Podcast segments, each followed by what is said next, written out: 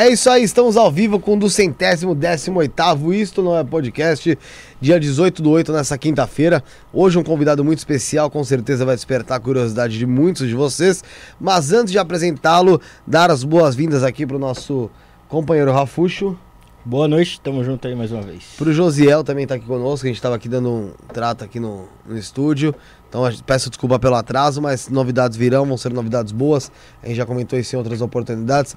Aguarde e verá. Quem estiver vivo, verá. Verá. Espero que eu não chegue. Quem, a não, ver. quem não estiver vai ver também, porque aqui, aqui é assim. É, é verdade, é verdade. Quem não estiver vivo também vai, Vai ver. ver Aqui, aqui o pessoal tem até a plateiazinha. Bom, enfim. Boa noite para você que está conosco. É, vamos falar dos nossos colaboradores de cara aqui para não, não, não, não tomar mais tempo do programa, que vai ser muito legal. Falar da Horizon Investimentos para você aí que está procurando um local para você investir o seu dinheiro, galera. Deixar o dinheiro guardado embaixo do colchão, você deixar dinheiro guardado em poupança já não vira mais. A inflação aí assolou o país e quanto mais você fica insistindo nesse erro, mais dinheiro você perde. Então você achou o lugar certo que é a Horizon Investimentos. A Horizon, ela tem dois modelos ali de investimento, né? Que é o Horizon Smart, Rafael. Que é para você que é mais conservador, uma pessoa que ali tem um pouco mais de medo, vamos dizer assim, de, de, de investir, não tem aquela aquela Conservador ganância. seguro, né? Ali, Não é né? tão ganancioso. Ele já, não, é- não é nem isso, ele quer saber quanto que ele vai ganhar. Hum. É, você entendeu? O cara Hum. já quer saber quanto que ele vai ganhar. Quanto vai ter no final do mês. É o Horizon Smart, que é É uma- aí. um fundo de renda fixa é, com as taxas pré-fixadas para você que é conservador. E tem o Horizon Trend também, que é para aquele cara mais arrojado, né? É, esse, esse aí joga as fichas lá e, e arrisca ganhar um pouco mais. A rentabilidade chega até oito vezes mais que a poupança nesse, no Horizon Trend, acredita? É, é, um, é um bom, é um bom É, investimento. Tá tudo aí na descrição. Você pode deixar seu dinheiro rendendo e ainda aproveitar daqueles juros compostos. E caso precise de uma renda extra, os saques de rentabilidade da Horizon são livres, ou seja, você pode sacar todo mês. Não tem aquele negócio de deixar lá parado três anos, dois anos. não, não, não, não. Não, não, não. E a Horizon também tá com uma campanha até o dia 30 de novembro, que a cada 500 reais investidos, você ganha um cupom para concorrer a uma viagem com acompanhante para os lençóis maranhenses, Rafuxo. Pô, que show, hein? Já pensou? Legal, se você for, você me leva? Levo, pô. Pô, legal. Acesse o site, solicite uma abertura de conta na área do cliente e fique à vontade para tirar todas as suas dúvidas através do WhatsApp. Tá tudo aí na descrição, site, redes sociais, WhatsApp. Entre em contato com a Horizon, invista o seu dinheiro, não fique esperando aí a inflação tomar conta e você ficar perdendo, perdendo, perdendo dinheiro com ele guardado, tá bom? Invista hoje, prospere amanhã, seja. Horizon. Isso aí. Vamos falar também aqui, Rafael, do nosso querido companheiro aí, o Rafael Rio. O Rio. Isso. Rio. Esse é fera. Rio, é. Pra você que quer algo exclusivo, identidade visual, bonito, pra chamar atenção e tá sem criatividade ou não sabe como fazer, eu vou dar a dica das dicas, hein? O, o Heroi Designer, meu, moleque é show de bola. Tá aí pronto pra te atender. Ele faz serviço de banner, todo o seu layout pra rede social, thumbs pro seu canal, canal de cortes, elementos pra stream lá do roxinho, como abas, informações, etc. E galera, o mundo hoje é virtual e se você não tiver alguma coisa exclusiva e bem apresentável, você acaba ficando fora do mercado, tá? Não seja um desses daí que fica perdido no mercado digital, tem as melhores imagens e o melhor design. Chame através do Insta, também tá na descrição, é arroba underline designer, H-I R-O-Y underline designer, designer pra quem não sabe escrever, D-E-S-G-N-E-R, e o telefone é 948544815, eu repito, 948544815. E para conhecer mais o trabalho dele, na descrição aqui do nosso vídeo tem o portfólio atualizado que você pode visualizar aí com artes que ele faz, muita coisa legal, tá bom? Então, Boa. entre em contato aí com o Rafa Riu, tá bom? É, fala da Biovida Saúde, nesse momento de pandemia é muito importante você ter um plano de saúde, então não perca tempo, entre no site biovidasaude.com.br Biovida, promovendo a saúde e prevenindo Você. Rede Trevo de estacionamento, mais de 150 pontos em toda São Paulo para você poder parar seu veículo com toda a praticidade e segurança que existe nesse mundo e em outros também. São mais de 450 mil clientes por mês, meu amiguinho. É muita então, gente segura. Rede Trevo de estacionamentos.com.br. Rede Trevo tem sempre uma pertinho de. Você. É isso aí. Fala também da Rede Líder. Você quer seu espaço para ver seu podcast? Tá melhorando o espaço, hein? Tá. Cada vez mais legal. Daqui a pouco o convidado vai falar, tá legal? Você vai entrar lá no arroba rede.líder no Instagram, arroba rede.líder no Instagram, vai falar com o José Cândido ou no meu Instagram mesmo, arroba Felipe, underline, que é das Torres, tá aí na descrição meu Instagram, você pode achar, me chama lá que eu dou um alô com vocês, converso com vocês e conto como faz pra você gravar o seu programa aqui. É o melhor preço da região, sem dúvida nenhuma. É isso, Rafa? Isso, boa. Fechei, né? Fechou. Lorde A, desculpa o atraso, seja muito bem-vindo. Um grande prazer estar aqui na companhia de vocês do Isto é Podcast. Boa noite para toda a audiência. E estamos aqui hoje, né? Estou muito contente. Vamos, imagino que vocês queiram falar de vampirismo. Nossa, além de vampiro, você é clarividente. é, seja muito bem-vindo, Lorde. Obrigado pela presença. Desculpa o atraso, toda essa balbúrdia aí. É, a gente aqui em reforma, aí cai coisa, vira coisa. Vira... Então me peço perdão, mas tá tudo bem, estamos aqui, todos a salvos. É, novamente, agradecer a sua presença e essa disponibilidade de você vir aqui bater esse papo conosco e explicar um pouco mais desse mundo vampirístico, sei lá se posso dizer assim. É, e eu tenho uma pergunta de cara, e eu acho que talvez não tenha muita diferença, mas o porquê o vampiro com Y e o vampiro com I? Uhum. Essa é uma questão que vem desde a década de 90, mais, da mais ou menos metade da década de 90. O que acontecia? Você teve uma febre vampírica que foi ocasionada por duas grandes produções lá no hemisfério norte. Uma foi o Drácula de Bram Stoker, dirigido pelo Francis Ford Coppola, em 1992. Em 1994, você teve a adaptação de Entrevista com o Vampiro, Sim, livro clássico da Anne Rice, né, que nos deixou aí no ano passado. Grande escritora norte-americana, talvez uma das melhores da sua geração, né? E dentro da temática vampírica, provavelmente a nossa grande dama de todos os tempos. E naquele momento, em Los Angeles, em Nova York, nas ruas principalmente, nós tínhamos algo chamado comunidade vampírica. E você sabe que toda comunidade tem as suas modas, tem os seus trends. Sim. E naquele momento eles acharam que era mais interessante se referir a pessoas que viviam na comunidade vampírica usando Y fossem as pessoas que preferiam uma vertente de fashionismo, de produção cultural, ou ainda as pessoas que encontravam ali uma espiritualidade, uma mística. Então essa foi uma moda, foi uma febre que começa ali mais ou menos na metade da década de 90 uhum. e que vai, como todo trending, como toda moda, vai ter uma vida aí que vai chegar mais ou menos até 2010, 2011, quando ela se dilui, né? Aqui no Brasil, por exemplo, a gente já usa VAMP para simplificar, para sairmos disso. Mas quando eu publico meu primeiro livro, durante bem mais de uma década, a gente escrevia vampiros com Y, né? Uhum. E você pode, a gente estava conversando lá fora, e assim, não acha que eu sou esquizofrênico porque eu vou fazer as mesmas perguntas, mas você se considera, você se deu conta por ser um vampiro quando? Cara, a gente. Vampirismo, vampiros, vampiras. Como que é isso? É uma comunidade que existe há quase cinco décadas, mais ou menos estruturada, organizada. Né, as pessoas chegam a essa comunidade, descobrem essa comunidade, são trazidas a ela em momentos em encruzilhadas muito parecidas com essa que a gente está aqui bem agora, nesse momento, de alguém dessa comunidade falando sobre ela, falando que existimos que estamos aqui e que pessoas simplesmente nascem Sim. vampiras. É claro que quando eu digo isso, muita gente vai dizer: não, então você bebe sangue, não, então você voa, então você é imortal. Bem, as pessoas tendem a levar tudo muito ao pé da letra, interpretar tudo literalmente.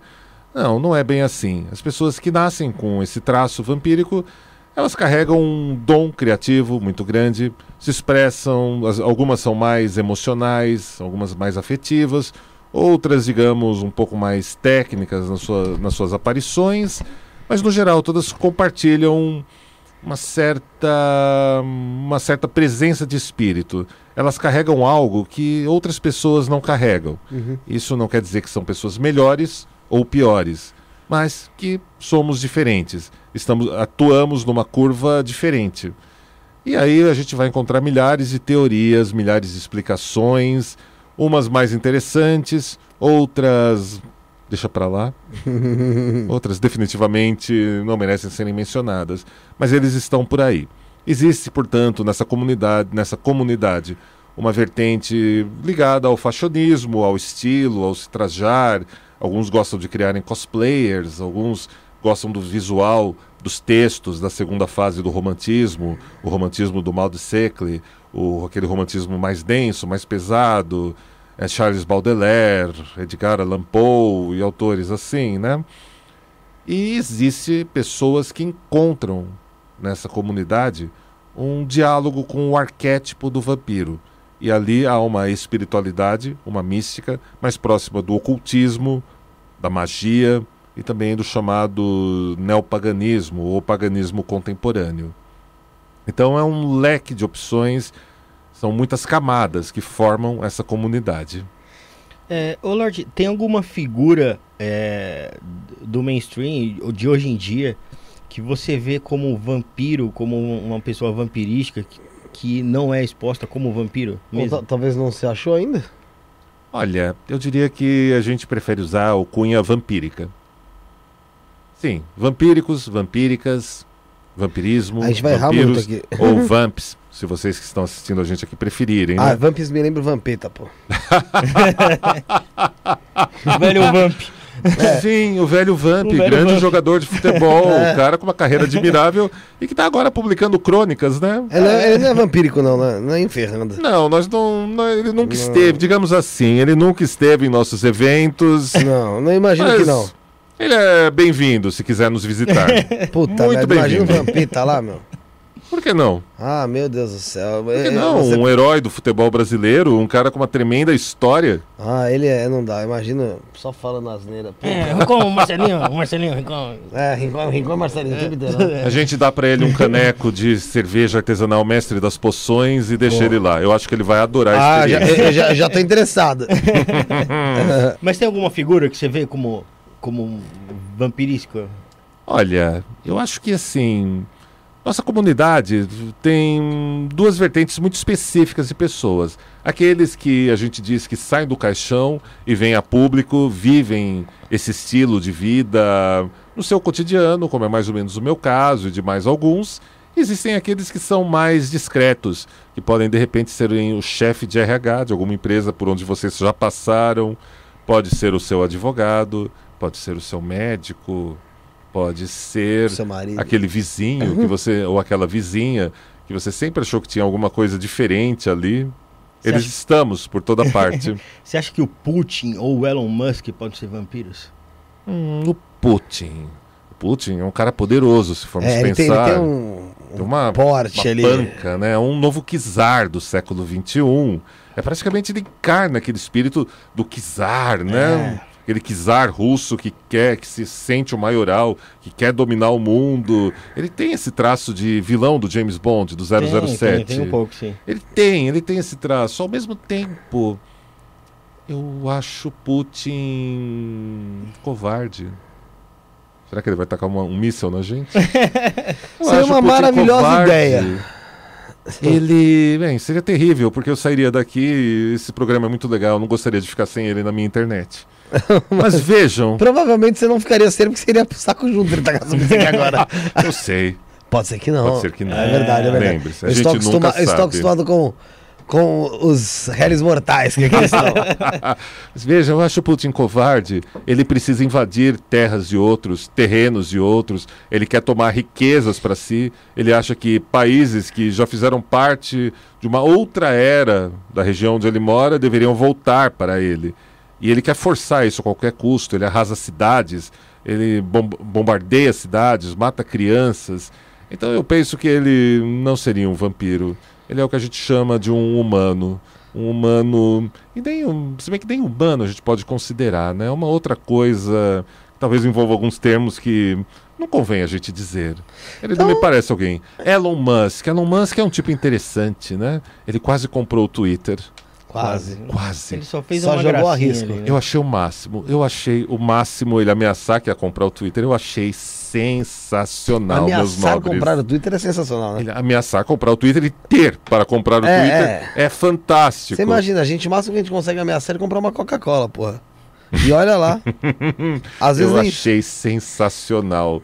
E eu achei mais sensacional as reações a tudo isso. Revolta. Revolta. Revolta. Eu achei engraçadíssima. Na verdade, foi um dos dias mais engraçados. Foi uma semana engraçadíssima que eu morria. De... Eu entrava só para ver as notícias e para ver as pessoas comentando. Eu ria compulsivamente.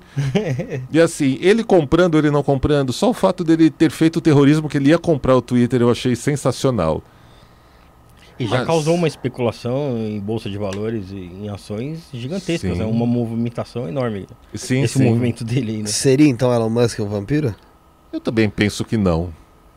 Eu também. Se ele fosse um vampiro, ele chegava e comprava. Ele fazia o show, mas comprava no o vampiro final. é mais objetivo? Sim, É. sim. E a não- gente realiza. A gente pode fazer um pouco de show, jogar um pouco de confete, uma aura mais teatral, uma certa teatralidade. Mas a gente chega E faz. e mata, e faz, entrega. E o nosso querido Michel Temer? Um poeta, me parece, Não, né? todo mundo fala muito, Um né? Conspirador. Fala, "Ah, vampirão. Vampirão, né? Eu acho que ele era um, como disse a BBC, eu gostei muito da descrição da BBC, um presidente de traços góticos. Um cara que escreve poesias. Se a gente pensar, né, o Temer, ele tem um quê de Gomes, né, da família Adams? Esquisitinho, silencioso, era casado com uma moça que podia muito bem trabalhar como modelo, muito bonita, muito mais nova do que ele, É, Marcela. muito, muito elegante, muito fina nas atitudes. Bela Mas, recatada é. do lar. Aí já não tenho É, mas- referências. não, mas é o que falava, lembra que saiu essa matéria? Da Bela recatada do lar, por isso tá dentro. Sim, sim, mas não, eu não penso que ele seja um vampiro. Eu penso que a BBC foi mais pontual ao defini-lo. É interessante. É, dentro dessa. Porra, você falou que são quanto, quanto tempo de, de comunidade vampírica? Quase cinco décadas. Então vamos lá, eu- quase cinco décadas. Aqui no Brasil, duas. Os vampiros, eles têm mais facilidade para estarem na mídia? Ou eles são mais discretos quanto a isso? Ou é como uma pessoa comum? Eu diria que a gente corre da mídia. A considerar a TV aberta, a TV a considerar o que aparece na TV aberta. No passado eu já participei de alguns programas, já apareci em alguns programas de entrevista, já tive uma participação maior. Posso te dizer, dizer aqui a vocês e a sua audiência pontualmente que quando alguém da comunidade vampírica, nós da rede vampírica, vamos à mídia, nós vamos para inspirar e encontrarmos outros como nós. Contarmos um pouco do que somos, do que fazemos, porque nós sabemos que eles estão por aí. Seja numa cidade no interior do Maranhão, como a gente já conheceu uma moça que atualmente é modelo aqui em São Paulo, que veio do interior do Maranhão, pessoas ali nas Serras Gaúchas, como os nossos fabricantes de vinho, da Rede Vivo, Vinho Vampírico, pessoas que moram no interior ou também pessoas que estão nas grandes cidades. A gente vem aqui para lançarmos nosso chamado através da noite e deixar o caminho para eles chegarem à comunidade como alguém no passado fez para mim e para muitos outros. Lorde, é, e na, na Romênia, na Transilvânia, a história do Conde Drácula é tão recente também? História do Conde Drácula, o Vlad, Vlad II e Vlad III da Casa Bassarabe. Dinastia Draculeste. É interessantíssima. Ele se tornou famoso como vampiro mais por conta do livro do Bram Stoker, que foi publicado quase cinco séculos depois que ele morreu. Morreu o Vlad III, morreu. Eu diria, algumas pessoas dirão, morreu heroicamente, morreu em batalha. Não, ele foi morto pelas costas antes de entrar em uma batalha. Teve seu corpo decapitado, sua cabeça foi mandada para o sultão Mehmed II, lá da Turquia. E eh, esse seria o, o corpo dele foi levado, algumas pessoas dizem para um mosteiro chamado Snagov, porém na atualidade os, o que restou dos, do corpo está enterrado em Comana, um outro monastério na Romênia. E ele foi um voivode. Tanto ele, o Vlad II e o terceiro foram voivodes. Foram algo como regentes da região da Valáquia, próxima da Transilvânia, nas terras da atual Romênia. A história dele é interessantíssima. Primeiro, porque o pai dele, o Vlad II, foi membro de um grupo chamado Ordem do Dragão, Societate Draconestarum, Ordo Dracul, Ordo Dracul, como alguns dizem. Essa ordem tinha, foi fundada por um imperador alemão. A esposa dele, Bárbara von Silly, foi acusada de bruxaria, de vampirismo. Era uma ordem que tinha como foco enfrentar a invasão otomana, turco-otomana da Europa e para enfrentar os otomanos, que eram um exército mais avançado, mais capacitado tecnologicamente, cujos soldados eram alfabetizados e muito preparados, tinham inclusive o melhor destacamento de medicina daquele tempo, eles uh, fizeram uso de tudo que eles tinham ao alcance deles. Então, desde técnica militar, alquimia, o que mais você puder pensar, essa ordem se apropriava e fazia uso. O Vlad II, pai do, do Draculha, propriamente dito, adota o nome de Dracul, dragão, em homenagem a ser um membro da segunda ou terceira formação dessa ordem, para você ter ideia, tamanha sua importância. Ele é deslocado para Valáquia para assumir o reino em nome daquela ordem, para manter as coisas em ordem, porém ele não teve muita sorte. O Império Otomano era muito forte e exigiu que, em um certo momento, que os filhos dos nobres fossem mandados para serem criados lá em Constantinopla, lá nas terras dos otomanos. E assim, nenhuma criança queria ir, nenhum pai queria entregar seus filhos. E ao mesmo tempo, quem ficava naquela corte ali na Valáquia corria o risco tranquilamente de ter seus olhos perfurados por pregos de ferro. Podia ser tranquilamente morto a qualquer instante qualquer conspiração palaciana, porque veja só, as coisas eram tão desorganizadas naquela região do leste europeu, meu nobre amigo, que você, se você tinha sangue real, você podia se, de, se declarar o próximo voivode desde que você matasse o atual. Então é, era um risco muito grande. O Vlad II, vendo tudo isso, ele tem primeiro o filho mais velho dele, que não era o, o que vai ser conhecido como Drácula. Não. O primeiro filho é morto com tendo os olhos perfurados. Então ele considera que é mais sábio mandar os dois filhos mais novos, o Vlad III e o Radu, para os otomanos.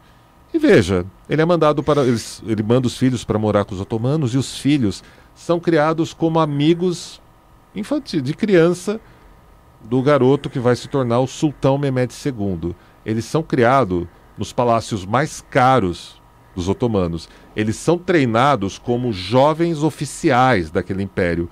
Eles aprendem, são treinados em artes estratégicas, de guerra, que a Europa estava tranquilamente 200, 300, 500 anos atrás deles, em nível tecnológico ou ainda em preparo bélico ou preparativos. Então esses caras vão receber o fino do seu do treinamento militar. Então Vlad e Radu vão ser criados ali junto do Mehmed II, do, do cara que vai ser o sultão Mehmed II.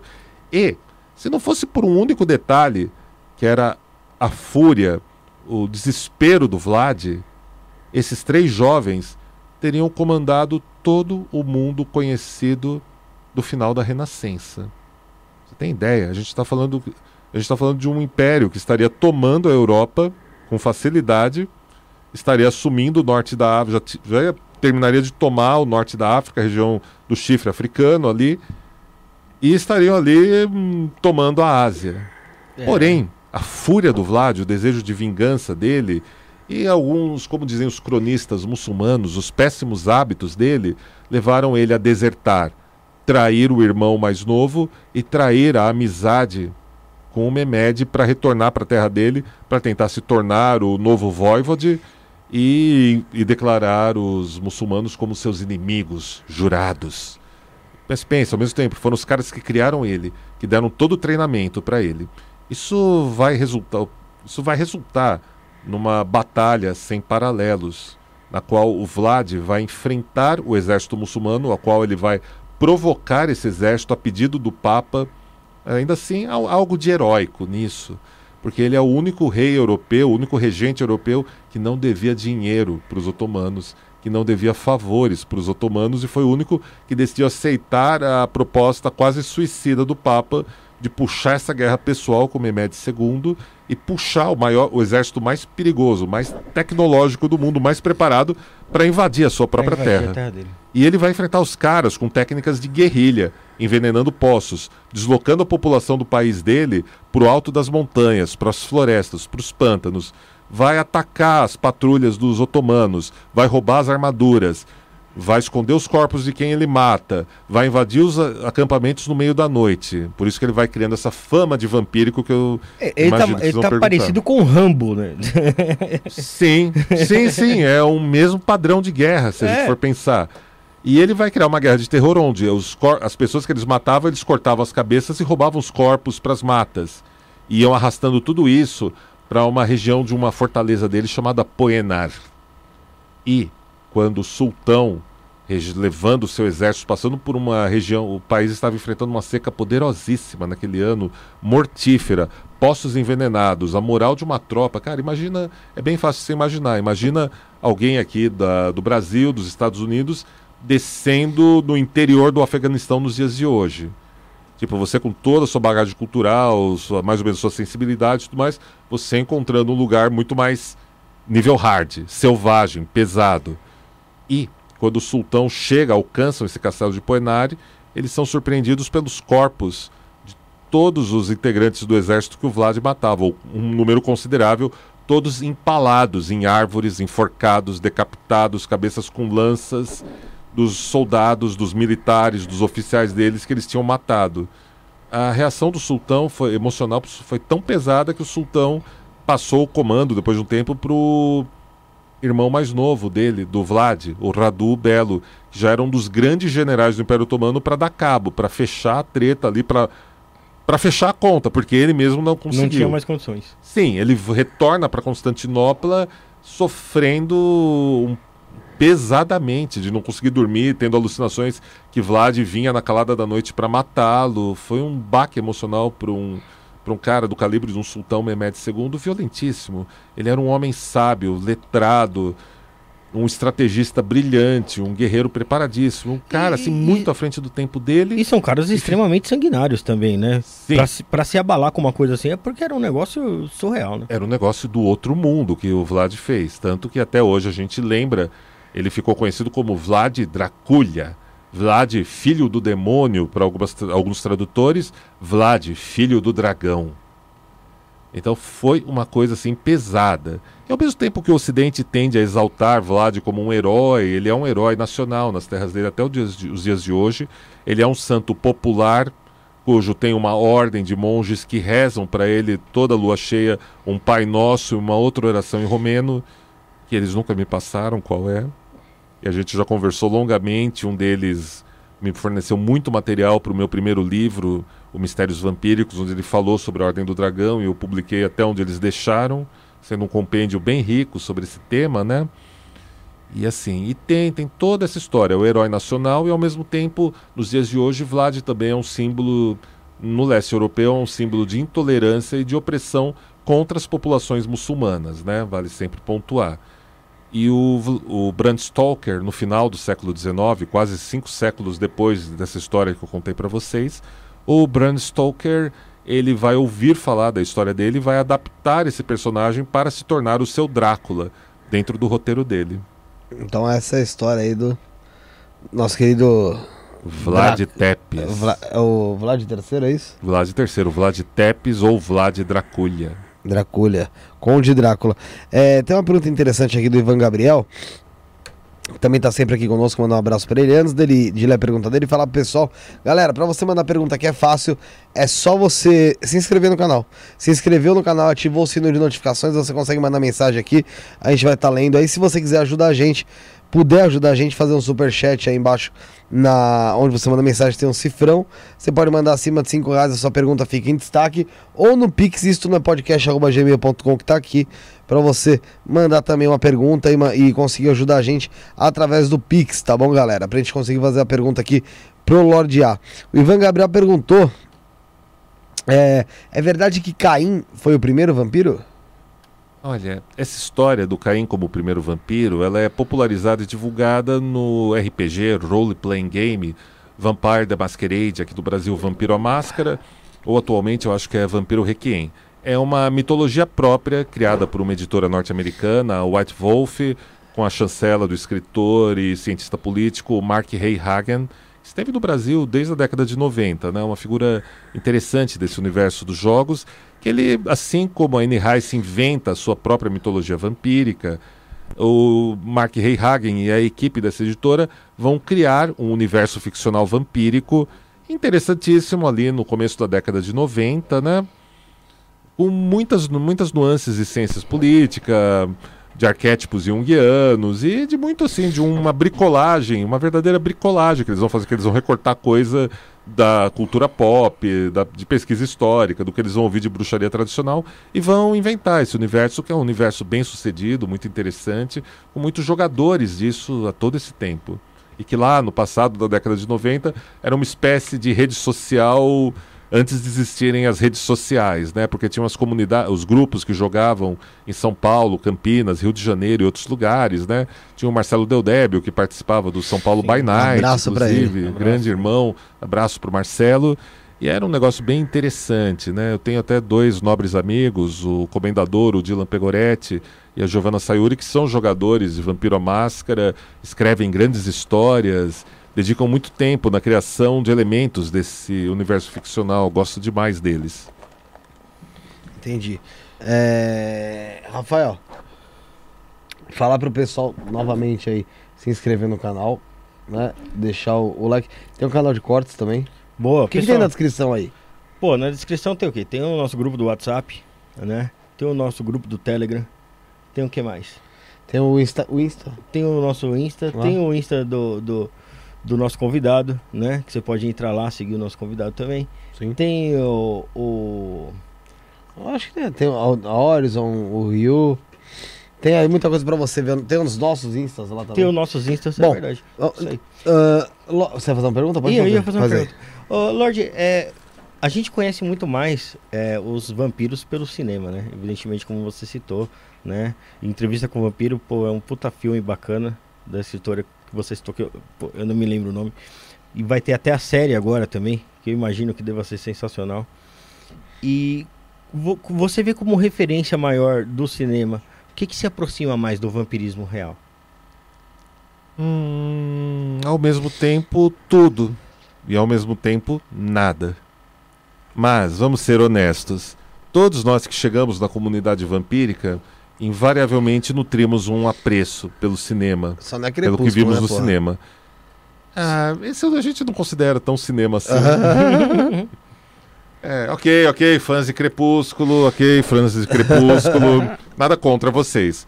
Mas eu acho que a saga Crepúsculo, os livros e o filme não são tão legais assim, não são bons representantes de uma história vampírica de peso, né? E minha, em minha defesa eu digo, experimentem ler Vampiro Lestat, de Anne Rice, ou vários ou qualquer exemplar das chamadas crônicas vampirescas, que vocês vão entender o que eu estou dizendo. Se vocês tiverem oportunidade, a editora Rocco tem a versão do Entrevista com o Vampiro, traduzida pela maravilhosa Clarice Lispector. Eu não sei se essa versão ainda circula, mas ela existe em sebos. E talvez Clarice Lispector tenha sido quem melhor entendeu a alma de Anne Rice. Afinal de contas, Clarice Lispector tinha aquela carga de procurar o witch, procurar a verdadeira natureza, o selvagem. Era uma mulher, uma autora destemida que não tinha medo de redemoinhos, das próprias obsessões, das próprias compulsões, de mergulhar, se contorcer em meio a tudo aquilo e emergir com uma vivência. Mas vamos lá, se vampiros no cinema. Como eu disse, há muitos, há muitas adaptações. Drácula se tornou popular não tanto graças ao livro, mas graças às primeiras adaptações dele, né? Vamos ter inclusive o Todd Browning dirigindo aquele Drácula com o Bela Lugosi, né? O, autor, o ator húngaro que vai se imortalizar na imagem daquele vampiro com fraque, com capa, com capa de, de fundo vermelho, né? Era preto e branco, mas a gente sabia que era vermelho, né? então assim, ali você tem o vampiro, ele mais de todos os personagens sobrenaturais, ele se destaca na cultura pop, ele vai ganhar um lugar no imaginário justamente graças ao cinema. Esse espectro visual que causa um. Prestem bem atenção nesse ponto. Ele causa um estranhamento, um unrealish. Ele causa um estranhamento, ele mexe com uma questão, ele mexe com uma questão mais profunda de sexualidade, como diria o Freud, mas ele mexe, ele causa esse estranhamento em cada um de nós, porque o que ele está vivendo, o que ele está transmitindo, exalando, o perfume dele, a imagem dele, é algo que todos nós reconhecemos na gente. A gente reconhece na gente e é algo tão complicado a gente reconhecer na gente que a gente prefere colocar em terceiros, esconder nos outros. Entendi. Lorde, o vampiro morre?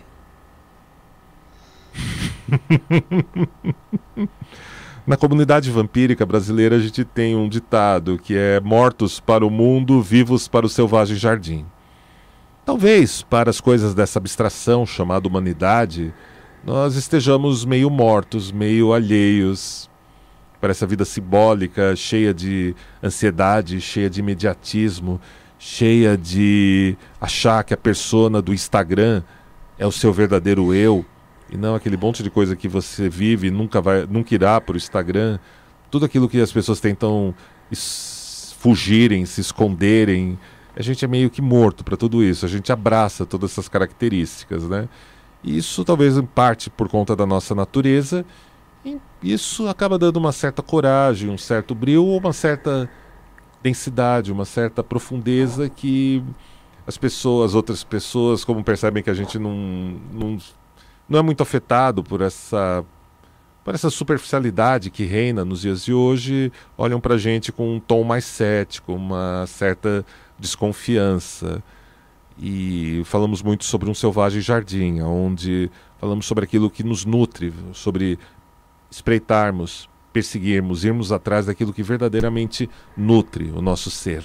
O tal do sangue, com S maiúsculo e entre aspas, como usamos nos nossos livros, nas nossas publicações e nas nossas falas e podcasts. Tudo isso causa um certo um certo estranhamento, o Lestat não morre. Não... Lestat não morre. O Drácula, existe até uma sequência oficial escrita pelo descendente do Bram Stoker, o Dacre Stoker, que é sobrinho bisneto dele. Uma sequência oficial, é, uma sequência, uma sequência, acho que foi, não sei se foi publicada no Brasil, mas até existe uma sequência oficial baseada nos escritos, nas anotações do próprio Bram Stoker, que tinha um plano de desenvolver uma sequência. E o Dacre Stoker, né, sobrinho bisneto e executor do legado literário do criador de Drácula, ele ainda baseado nesse material original, ele conseguiu escrever ainda um prequel do Drácula, chamado Dracul, que esse sim foi lançado aqui no Brasil e é uma obra bem interessante. Ô Lorde, outra coisa que o pessoal fala muito de vampiro, antes da gente entrar mais nessa parte é, do vampirismo mesmo e como vocês é, vivem, né, é, você e sua comunidade, Falam-se muito que a vampiro dorme no caixão. Isso é uma das coisas. Vamos aos poucos. Vamos. Isso tem sentido? Olha, quando a gente é novo, a gente dorme em qualquer lugar. Eu tenho alguns amigos góticos, algumas amigas góticas que já dormiram e até já fizeram os próprios caixões para dormirem neles. Em casa tem seus próprios Em casa, suas próprias casas. Tem um, inclusive, que é o Crow, é um cara incrível, grande artista. Ele, inclusive, fez um, fez um caixão numa disciplina que ele estudou na universidade, de designer, alguma coisa assim. É um cara fantástico. Assim, pessoas quando são novas dormem em qualquer lugar.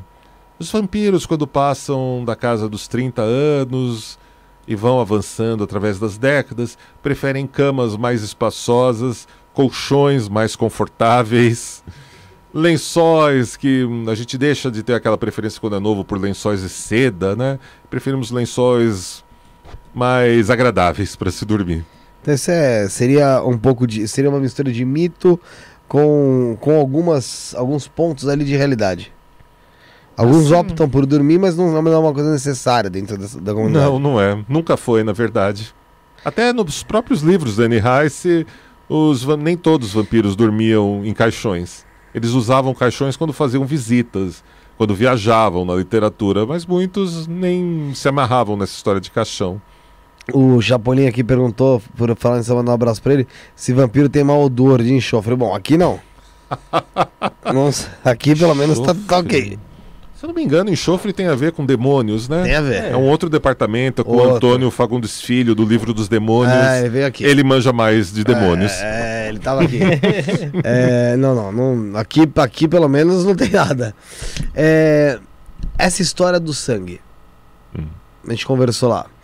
É, o que de fato é alimento na comunidade vampírica? É o que a gente come normalmente? Como a gente se alimenta? Ou vocês de fato têm alguns como posso explicar? Tem algumas é, celebrações no qual se consagram sangue, alguma coisa do tipo. Sim, temos celebrações que consagramos o sangue. Sim, por que não? Sangue, sangue é vida. Entretanto, é muito pontual a gente dizer aqui que a comunidade vampírica, o sangue é uma alegoria. Nos livros escrevemos ele entre aspas e com S maiúsculo.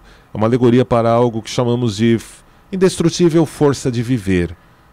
Uhum. Os alquimistas chamariam de elixir rubeus, que é aquilo que você encontra quando você alcança os níveis mais depurados da sua eterna busca de um refinamento pessoal, de uma alquimia interior é aquela força que vem, guardem bem isso, aquela força que vem de você viver, viver plenamente, tomar as suas decisões, ir até o fim com essas decisões e abraçar todas as consequências, todos os aprendizados, tudo aquilo que bate no teu peito diz que você não ia conseguir e às vezes você não consegue, você pode enfrentar um fracasso muito grande e ainda assim você conseguir tirar uma lição desse fracasso, mesmo isso batendo no teu peito, doendo, estrangulando você, eliminando suas noites de sono, tornando isso um peso terrível na sua vida, ou então o lado oposto também, uma sensação de vitória, de plenitude, de integridade.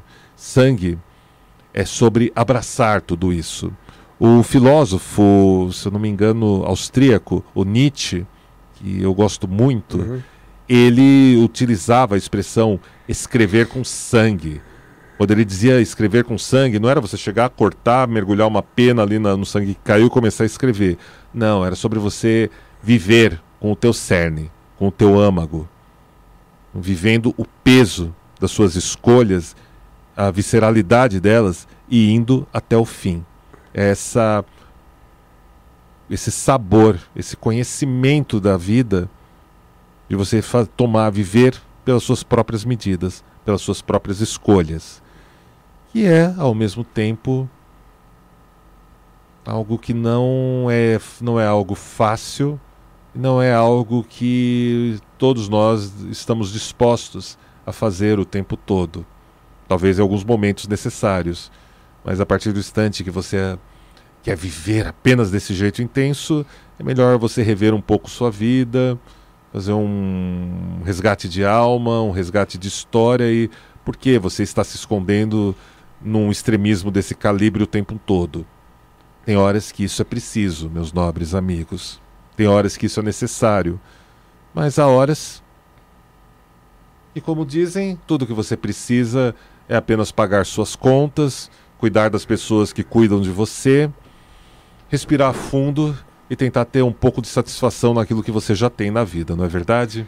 Sim, sim, é Isso, é verdade. Sobre, sobre o Nietzsche, sobre o niilismo, seria como assumir suas responsabilidades. Como Deus está morto, como ele mesmo dizia, e, e não responsabilizar nada de fora de você nas suas, no seu destino. Seria mais ou menos isso? Em certos termos, em certos termos seria um pouco disso. Seria um pouco disso. Embora o Deus está morto, a gente precisaria de uns três podcasts para a gente falar sobre Nietzsche essa frase, que não é bem como o pessoal mais novo sai citando ela o tempo inteiro, né? Ela é mais interessante que isso. No entanto, é que sim. É só uma frase, né? Dentro de um, é todo um contexto, lógico, como quase poderosa. Tudo. Uma frase poderosa, eu acho. Sim, como quase tudo, mas é uma frase que impacta, né? Impacta. No entanto, assumir as responsabilidades é necessário. Nós não vivemos mais no tempo de Nietzsche, que era um tempo onde tudo era mais previsível, você tinha mais premissas. Nos dias de hoje, eu penso que todos nós somos quase que GPS ambulantes recalculando nossas rotas. Recalculando nossas rotas o tempo todo. Temos nortes, temos destinos onde queremos alcançar, encontrar, mas você traça aquele plano de como chegar lá, mas de repente você dá uma paradinha aqui, vai num outro lugar, antes de chegar lá você vai ter que se deslocar para um outro ponto e fazer uma jornada diferente. Então, esse é um ponto da contemporaneidade, desse momento que a gente vive, que é onde entra muito essa questão de espiritualidade, de mística, né? Você aprender a sentir um pouco os sinais da vida, espreitar eles e perceber que você tem um norte, esse norte é misterioso.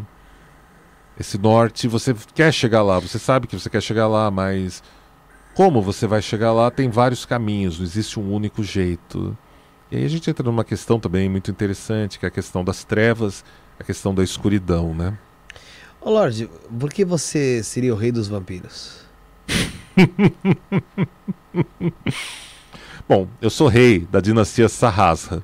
O título em inglês dessa é King Prime.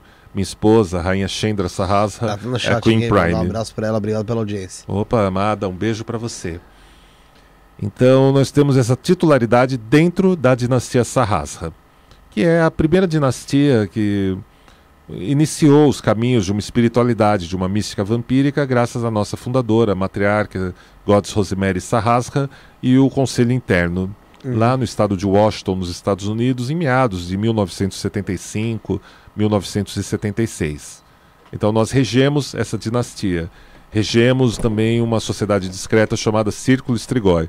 É uma titularidade dos membros. Porém, para o grande mundo, né, para além da comunidade vampírica, é, convencionou-se algumas pessoas a se referirem como o rei dos vampiros, rainha dos vampiros para a gente, por a gente ter esse trabalho dentro da comunidade. Né? A Rede Vampírica, que é a comunidade vampírica do Brasil, comemorou 20 anos no último sábado, no deslumbrante evento Carmila, Noite de Gala Sombria, na Mansão Rasbaia.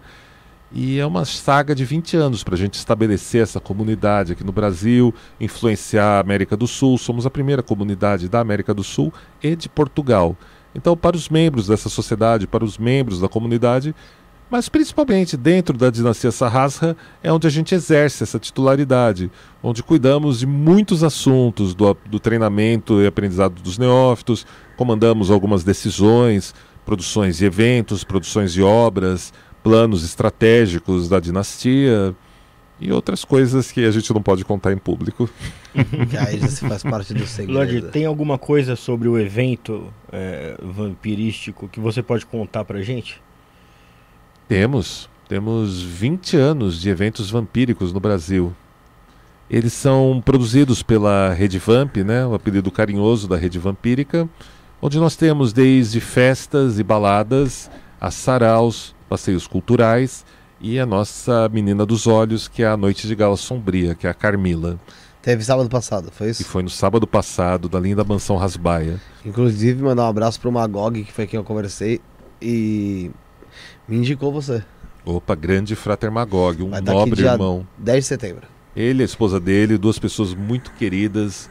A gente gosta demais de poder passar um tempo com eles, conversando e trocando experiências, trocando ideias. E já adianto pro pessoal, hein? Dia 10 de setembro, vai lembrar. É isso aí. Não, vai lembrar.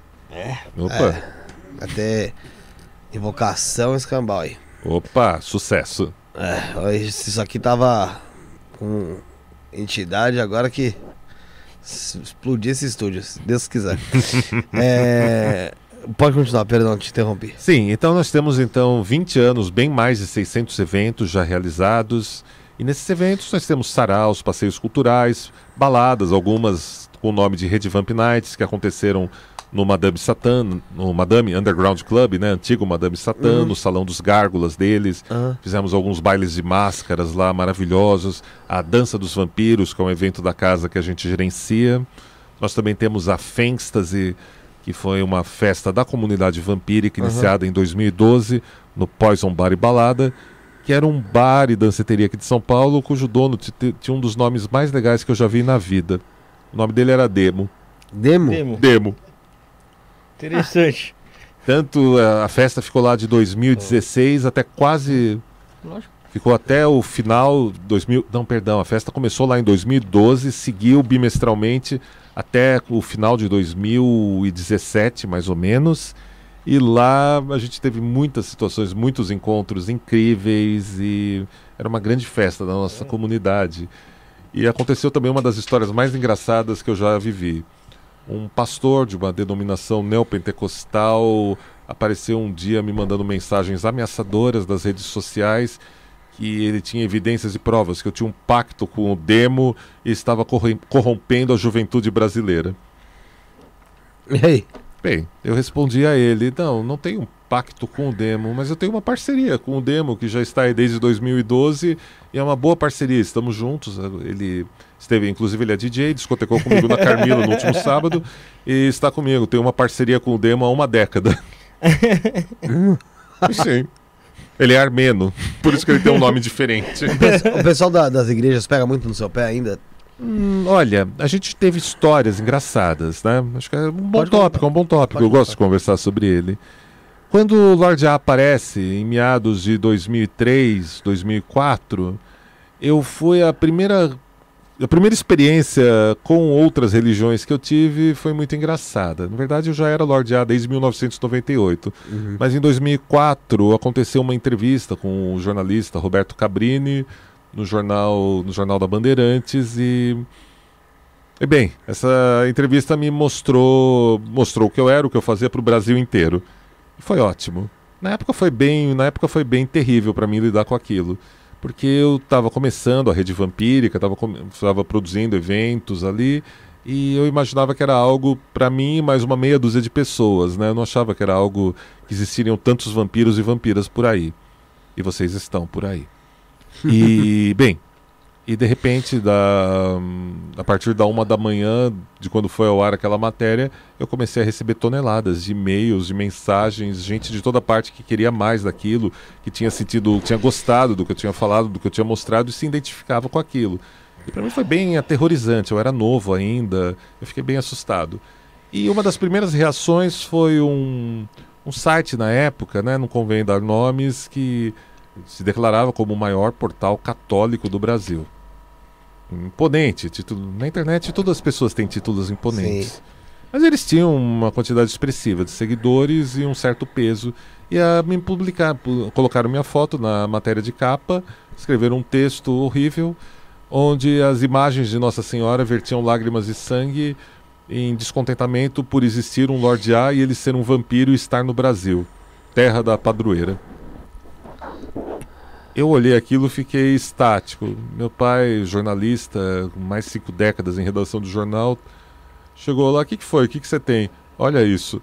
Ele olhou, riu, riu e falou, puta, xingou quem tinha escrito e, meu, é, com tanta coisa para Nossa Senhora chorar aqui no Brasil, ela vai chorar porque você é um vampiro. Falou uns palavrões e saiu do quarto, como era típico. E saiu do quarto, como era típico dele. Deu de ombro. Eu parei, olhei, respirei um pouco, pensei, vi a atitude dele, né? E aquilo foi bem, mas mesmo assim, foi bem estranho, né? Ah, pra você ali no início, vamos dizer assim, é impactante, né? É impactante. Um tempo depois, a gente também teve uma, tive uma outra experiência também. Eu estava, era uma tarde, eu tinha ido, ido tingir meu cabelo. Na época eu usava cabelo vermelho, com, uma, com essa mecha branca, né? Mas na época meus cabelos eram vermelhos. Eu gostava disso naquele tempo. E eu estava voltando para casa, ia ter uma festa, ia discotecar aquela noite. E quando eu cheguei no portão da minha casa, tinha uns 18 caras, 16, 18 Pô. caras, ali com umas caras bem pouco amigáveis, né? E não tinha ideia. É, não Tava de sabia. carro? Oi? Não. Não? Não, tava tudo a pé ali. Pô, aí fodeu. Então, o que, que vai ser, né? Cheguei, os caras já sabiam quem eu era, já me chamando de Lorde A. Não sei como. Velho, chegaram lá, Quem sabe quem você era? também não imagino. Eu jurava que eu estava invisível de camiseta preta e calça jeans e tênis. Eu jurava. Eu jurava que eu ia passar batido. Mas, enfim, eles estavam lá para me exorcizarem e me, me cercaram e começaram uma gritaria ali sem fim. E aí eu aprendi uma coisa muito legal: controle de multidões. Não, não, tá bom, tá bom. Ah, vocês estão aqui para rezar pela minha alma, para mim ser salvo, para me trazer boas coisas. Tá bom, muito obrigado, pode rezar, reza aí. e os caras ficando cada vez mais furiosos. E aquele tino do puta, quanto, em, quant- em quantos instantes eu vou ser linchado nessa porra? E aí percebi quem era o mais furioso, o mais exaltado. Bom, não tem jeito, amigo. Não tem tu, vai tu mesmo. Fui pra cima dele, enfiei o dedo na cara do cara, quase meti um tapão nele. Bom, tá bom, vai, faz o seu sinal da cruz. Se eu subir, se eu desaparecer agora numa nuvem de enxofre, tá certo. Se eu continuar aqui, você vai ser o primeiro que vai descobrir se seu teu Deus existe ou não. Mas falei isso com mais voz, com mais fúria, com mais carga. Quebrou Puto o da vida, lógico. Puto da vida. Quebrou o ciclo de oração, o cara recuou uns três passos. E aí, não, não, não é bem assim, não é bem assim, vocês não têm ideia do que você tá fazendo agora aqui com a gente. Aí os meninos perderam a moral, o chefe recuou, os meninos perderam a moral, começaram a me ameaçar. Não, é isso aí, você não tem poder, Satanás. Eu já falei que eu sou vampiro, porra. Mas nenhum deles apelou pra aqueles alho, crucifixo, É, meu. água Não, benta. não, não. Eles foram muito confiantes, eles foram muito confiantes e cheios de ego, cheio deles mesmos. E E aí foi aquela história, né? Debandou o grupo, o cara. Eu descobri um tempo depois, o cara era líder do. Era tipo pastor de grupo de jovens. Ah, Precisou alinhavar ali uns três grupos para trazer aqueles caras atrás de mim. A maior parte das pessoas tinham recuado. E aí ele perdeu toda a moral na, na igreja dele e tudo mais. E, e aí seguiu uma guerra silenciosa ali no bairro, né? Eles tinham uma igreja muito grande ali onde eu moro. E seguiu uma guerra, assim, um tratar mal eu ia no comércio, uma desagradabilidade planejada, cultivada com a minha pessoa. E até o dia que a igreja deles caiu, o teto caiu, desmoronou em cima deles. Foi durante um ritual do Círculo Estrigói. O Círculo Estrigói não tem nada a ver com isso, meu ritual também não tem nada a ver com isso. Mas o teto desmoronou sobre eles e aí, tipo, o bairro o ba- se tornou um bairro muito mais tranquilo depois de tudo aquilo, sem confusões de trânsito e outras coisas. Você já, você já quebrou algum preconceito? Cara, Alguma eu- pessoa que, que, que que detestava tudo isso. você, e é. de forma estranha, às vezes hostil, e você conseguiu ir quebrando isso aos poucos? Cara, já. Às vezes aos poucos, às vezes, às vezes no na discussão mesmo, no debate. Assim, geralmente, né? Agora já são 25 anos de Lorde A, basicamente. Entrar aí 2023 são 25 anos de Lorde A. Cara, lá no começo tudo era mais difícil, tinha muito menos informação, as pessoas julgavam muito mais pela aparência, né? Mas, aliás, não que tenha melhorado muito isso. As pessoas sempre querem julgar pelas aparências. As pessoas sempre querem aquela coisa tribalista, né? Ah, eu quero, eu quero mostrar quem é que manda e ninguém é maior do que eu. Tudo bem que quem tem isso também se esconde de si mesmo, né? Mas sempre, sempre teve muito disso. Porém, aquela história, nos ambientes de trabalho por onde eu passei, pessoal no princípio dava aquela estranhada. Depois, pô, o cara entrega os negócios no prazo. Pô, o cara é comprometido. O cara fala que vai fazer, o cara faz, o cara resolve. Pô, o cara não treta. Só treta quando necessário com os colegas, mas é no absolutamente necessário. Tipo, então você consegue conviver, você consegue trocar ideias, você consegue estabelecer relações, né, com as pessoas. O que é uma parte muito boa, né?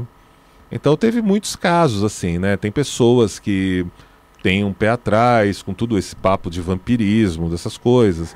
Ah, muita gente, muita gente quer uma desculpa na vida, quer um inimigo poderoso, quer um inimigo mágico, quer aquela pessoa que só o fato da pessoa existir já significa que- que aquele pobre coitado já é vítima de alguma coisa, tem um- foi jogado um espírito obsessor nele, foi feita alguma maldade, foi e é o vampiro, é a bruxa, é a mãe, é o pai. Principalmente se a pessoa vai para terapia, né? Sempre culpa do pai, da mãe, é sempre culpa de algum familiar, é sempre está escondido em outro, e a pessoa nunca assume o negócio dela. Mas sim, teve muita gente boa que eu conheci nesse tempo de vida que entendeu o meu lado, percebeu que eu era um cara que trabalhava, cara que cuidava da esposa, cara que cuidava dos pais, um cidadão ra- razoavelmente acertado, que corria atrás de pagar as próprias contas, ficava contente com o que tinha, era legal com os amigos, com as amigas, tentava ser simpático. Era Então teve muita história comum. boa. Então tem muita, muita história boa nesse sentido. A pior hostilidade que você, você sofreu foi realmente esse pessoal na sua casa? Cara, assim, já foram tantas. Assim, cara, hostilidade verbal, hostilidade de ameaças e tudo mais, eu costumo dizer que nada mais me surpreende. Porque a gente viu muita coisa. Né? Quem anda comigo desde o começo, quem tá por aí na última década, sabe a minha história, sabe o que eu já passei, o que eu já vi, o que eu já vivi. Mas, cara, ao mesmo tempo, é aquilo, né? Tipo, se eu não quisesse viver nada disso, eu nunca teria iniciado uma rede vampírica há 20 anos atrás, eu nunca teria dado as caras e partir para criar, estabelecer uma comunidade vampírica aqui. Eu não faria nada disso que eu faço. Então, eu vejo como um bônus, eu vejo como crescimento. Tipo, vai ter um embate, vai ter uma discussão por causa disso, vai, alguém vai me apontar o dedo, vai me ameaçar. Tá bom, foda-se, me ameaça. Ah, eu, eu vou fazer um negócio contra você. Vai lá, faz. A gente desfaz. Aliás, a gente nem vai te. Provavelmente a gente nem vai te mandar de volta. A gente vai desfazer mesmo e se vira com os teus guias depois, amigo. Amiga. Quem seja lá quem for. A gente prefere esse caminho. A Entendi. gente está aqui pelas pessoas que a gente reúne. Pelas pessoas que amam tudo isso. Pelas pessoas que criam junto com a gente. Pra proximidade, né? Sim. O A gente Jorge, não tá aqui pra. Pra, vamos dizer assim, para se mostrar, para se degladiar, somos perseguidos por ser aquilo que somos. Somos alvos. Claro que somos. Qualquer pessoa que lê um pouco mais, que se destaca um pouco mais, que, que refugia um pouco mais, é óbvio que vai que ser chama perseguido. atenção de outros olhares, né? Sim. O Jorge Flores mandou uma mensagem aqui, eu mandou um superchat. Aí ele falou aqui, ó, sempre um prazer acompanhar esse grande irmão. Um grande abraço, meu querido Lorde A. Jorge Flores. Jorge Flores, um querido, um irmão aí de trilha, de trilha que as nossas encruzilhadas sempre, sempre se encontram por aí. Um cara muito querido, gosto muito do Jorge. Lorde, é, a gente já sabe que você é casado, mas esse mundo do vampiro aí, a gente sabe que os vampiros são, são famosos por ser sedutores. A mulherada gosta dos vampiros, né? E até no mundo dos fetiches aí, as mulheradas gostam dos vampiros aí. Como é que você lida com, com, com esse assédio? É?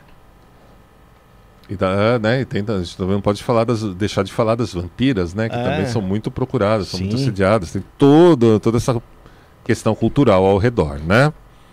Bom, a gente volta para aquele básico, né? Tudo aquilo que refulge na natureza tem, atrai, atrai pessoas que se interessam por aquilo, atrai pessoas que repudiam aquilo e atrai pessoas que querem tirar alguma vantagem daquilo. Isso é um fato. Cara, nos meus tempos de solteiro, eu curti bastante essa história do vampiro sedutor. Não nego, não nego. Tive, tive uma boa, tive uma vida bem interessante. Existe, existe mesmo, isso é assim mesmo. As meninas sempre gostam de vampiros e como já dizia Bela Lugosi, se você vai, se você, você, você eu sei que já está em relacionamento, você tem Sim, também. também tá, então vou ensinar para sua audiência. Mas crianças da noite, neófitos do Selvagem Jardim, levem a mocinha ou mocinho para assistirem Drácula, de preferência o do, aquele que tem o Gary Oldman como Drácula, o Keanu Reeves ou a Winona Ryder, dirigido pelo Francis Ford Coppola no primeiro encontro. Chamem para ver aí no seu streaming favorito que é sucesso. Tinha- esse era o momento que eu tinha que dar uma dica aqui, né? Tem que ensinar um rito, tem que ensinar um feitiço, alguma coisa. Pô, né? Levem para assistir Drácula e deixem a magia acontecer. Se não der certo, não era para ser. É, Lorde, e os dentes do vampiro? Os caninos alongados. Isso. É um símbolo, é um símbolo, remete ao eu feral, ao lado selvagem, ao espírito dos grandes caçadores. As pessoas falam de predadores, né? Mas o predador só caça um tipo. A espiritualidade vampírica está voltada para os caçadores, né? É, tem a história de espiritualidade predatorial que as pessoas falam muito, mas não. Ah, existe sim, no cinema, na literatura, na arte, no próprio arquétipo, ele, o- as presas alongadas e os olhos, refu- o olhar refulgente, Sim. nos remete aos grandes felinos que caçavam os humanos lá na Idade da Pedra, lá no Neolítico. Basicamente, é uma referência a esse poder primal, a essa força. Nos dias de hoje, as pessoas usam algo chamado fangs, que são presas alongadas removíveis, customizadas com traços de visagismo e também uma certa estética, agora não no sentido filosófico, mas uma estética própria da comunidade vampírica que analisa o seu rosto, o seu jeito e cria uma, um par de presas que vai trazer mais à tona esse teu lado caçador, esse teu lado de espreita, supondo que você viva esse contexto da comunidade, da sua espiritualidade, do seu fashionismo. Então, dentro do- dos. dos ah, como posso dizer? Das celebrações que vocês fazem, existe ali de fato a, a mordida no pescoço? Cara, a mordida do pescoço é um tema interessante. Primeiro, porque você tem um tratado indiano de uns 3, 4 séculos antes de Cristo sobre a arte da mordida e as formas de se morder o parceiro ou a parceira para despertar mais prazer e ativar o- as forças vitais da pessoa, os tal dos chakras que os hindus tanto gostavam. E é um livro sagrado, inclusive, lá para os lados da Índia. É um texto interessante. Nas celebrações da espiritualidade, da mística vampírica, nós não temos nenhum protocolo de mordida, mordida encantada. Mas já um casal, um casal, amantes, e o que eles querem fazer entre quatro paredes, se é usar presas alongadas e morderem uns aos outros, estudarem esse livro, que agora me foge o nome, mas tem lá na redevampírica.com para quem quiser procurar. O texto se chama Arte da Mordida. Há há toda essa, há todo esse conteúdo para quem quiser entender melhor essa parte, estudar isso. Mas eu posso dizer que nos ritos da comunidade vampírica não existem essa mordida encantada. É porque uma vez eu vi, não sei, uma matéria em algum lugar, onde grupos que se autodenominavam vampiros também, eles faziam isso. Eles se juntavam pra ficar lá um no pescoço do outro, ou mordendo o outro e sugando sangue, tomando sangue. Aí eu achei que de fato existia em algum ritual esse tipo de, de ato, de rito, né? Não, se a gente for pensar isso, não entra, não configura um, nenhum tipo de rito. Configura mais uma brincadeira de prazer entre dois ou mais adultos que consintam participar de Sim, algo sim, era assim. tudo consentido. Não temos, não temos essa história da ingestão de sangue e qualquer outra coisa. E há pessoas na comunidade norte-americana que até tem esse tem esse lance do blood sport, né? Do, como chamam no BDSM, essa brincar com o sangue, que tem essa, esse fetiche por experimentar o sangue do parceiro, mas a própria prática não envolve cortes, é tirado com um. não é uma seringa, mas é um negócio que é usado para exames de sangue. É um, tubi, um tubo já preparado para isso. E lá um eles. acesso aí. Isso, é tipo isso, mas tem todo um preparo, os caras chamam enfermeiro para fazer isso, enfermeira, tem todo um negócio, isso acontece lá nos Estados Unidos, propriamente dito. Entendi. O Divina Linha mandou uma mensagem aqui, ó, e não é superchat. Então, pessoal, manda sua mensagem, manda sua pergunta, manda de onde você está assistindo, de onde você está acompanhando aqui a nossa live. E não esquece de deixar o like e se inscrever no canal, ativar o sino de notificações e também se inscrever no canal Cortes do Estona Podcast, tá bom? É, o Divina Linha mandou aqui, ó. Gostaria de falar para vocês que eles têm uma campanha maravilhosa. Que uma vez por ano eles se reúnem no MASP e caminham até o M-Centro para doarem sangue. Muitos nem se preocupam com isso. Ah, sim. Primeiro quero mandar um abraço para Thaís Pavanelli, que é a minha estilista, minha estilista da Chendra, minha irmã, Bela grande estilista. bruxa, ela que cria nossas roupas, nossos trajes, tanto os Parabéns. ritualísticos quanto os de os das aparições públicas, né? Uma pessoa muito querida.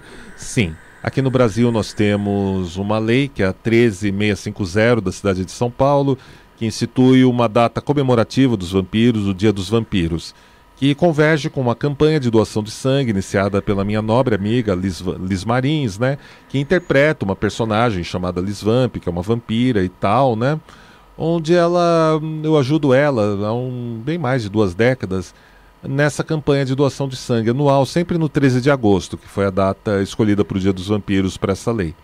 Então a gente leva as pessoas aos bancos de sangue públicos para doarem sangue. No passado a gente levava as pessoas caracterizadas, né? Depois, depois isso foi dirimindo e a gente passou a fazer campanhas, passou a ser uma atitude individual, né? Nas proximidades da data ou nessa data, as pessoas iam doarem sangue, algumas iam a caráter, outras não. E é assim que essa campanha é bem conduzida até os É dias tipo de pro hoje. bar, né? Ah, é mais interessante. Por exemplo, quando você vai doar sangue, você vai salvar quatro vidas que você nunca vai conhecer. Nunca vai conhecer. Você nunca vai saber quem é. Porém, quando a gente está do lado oposto da história, quando é o seu pai, sua tia, um primo, uma prima, ou um melhor amigo que está lá no hospital e precisa da doação de sangue, essas- esse sangue chega lá porque teve alguém que o doou no passado, né? E quem sabe não foi um vampiro. Quem sabe? Exatamente. É, pois é. esse, esse é um ponto que eu acho muito interessante. Eu também acho do caralho isso.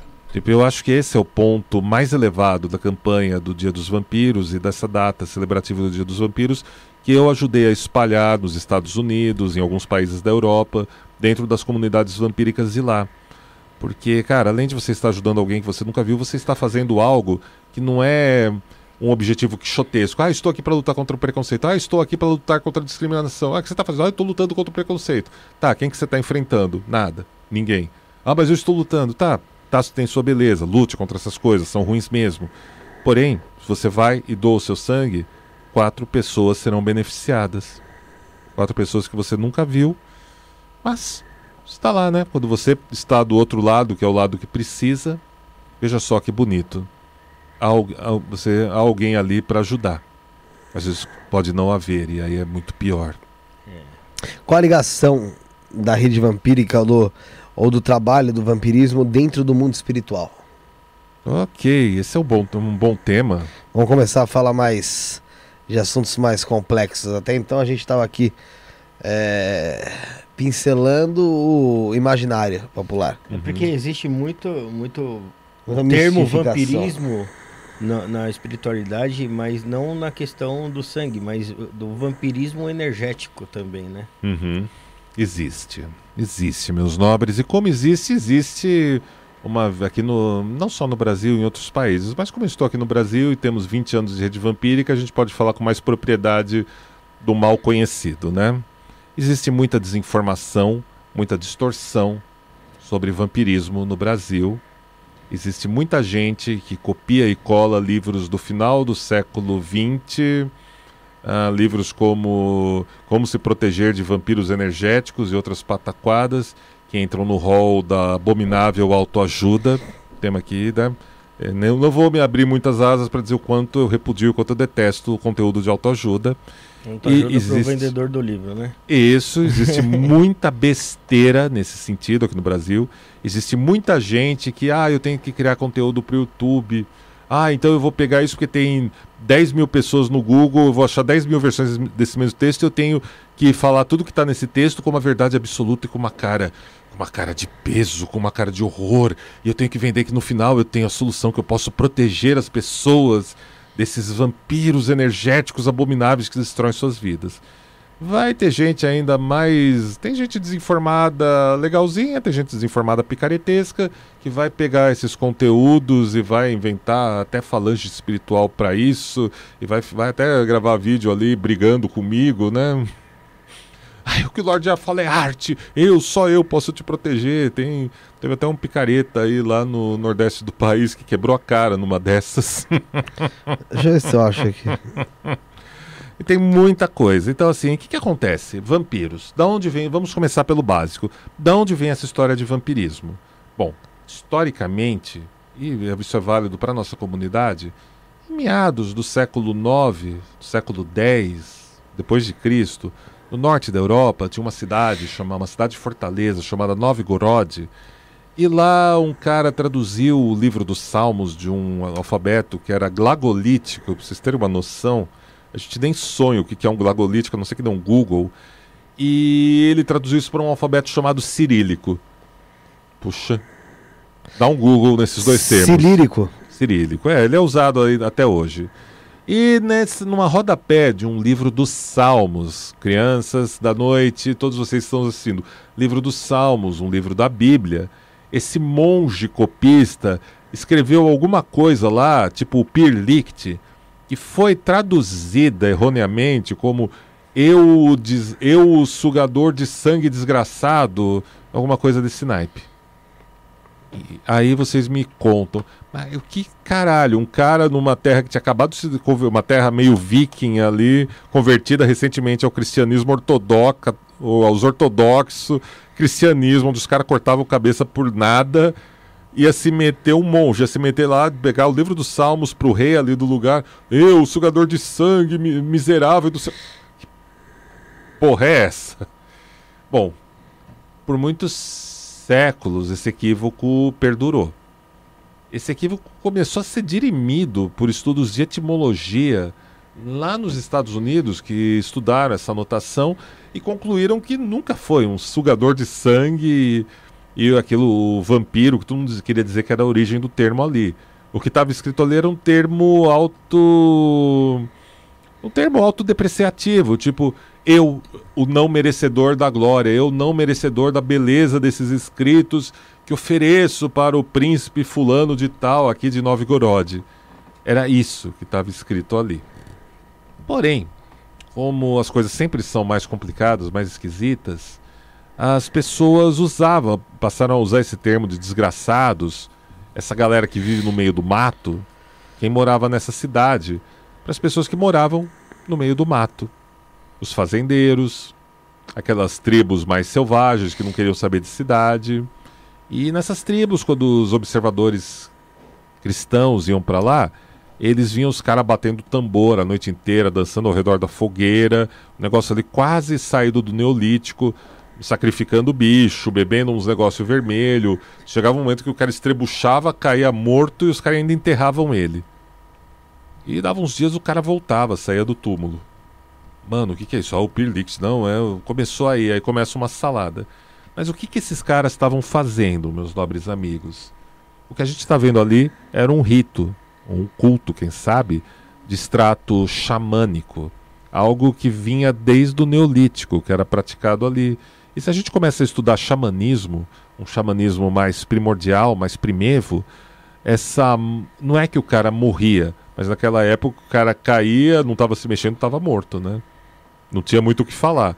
E ah, enterrava o cara. Não enterrava o cara de verdade, só jogava um pouco de terra e deixava o cara, jogava umas palhas e tava tudo certo.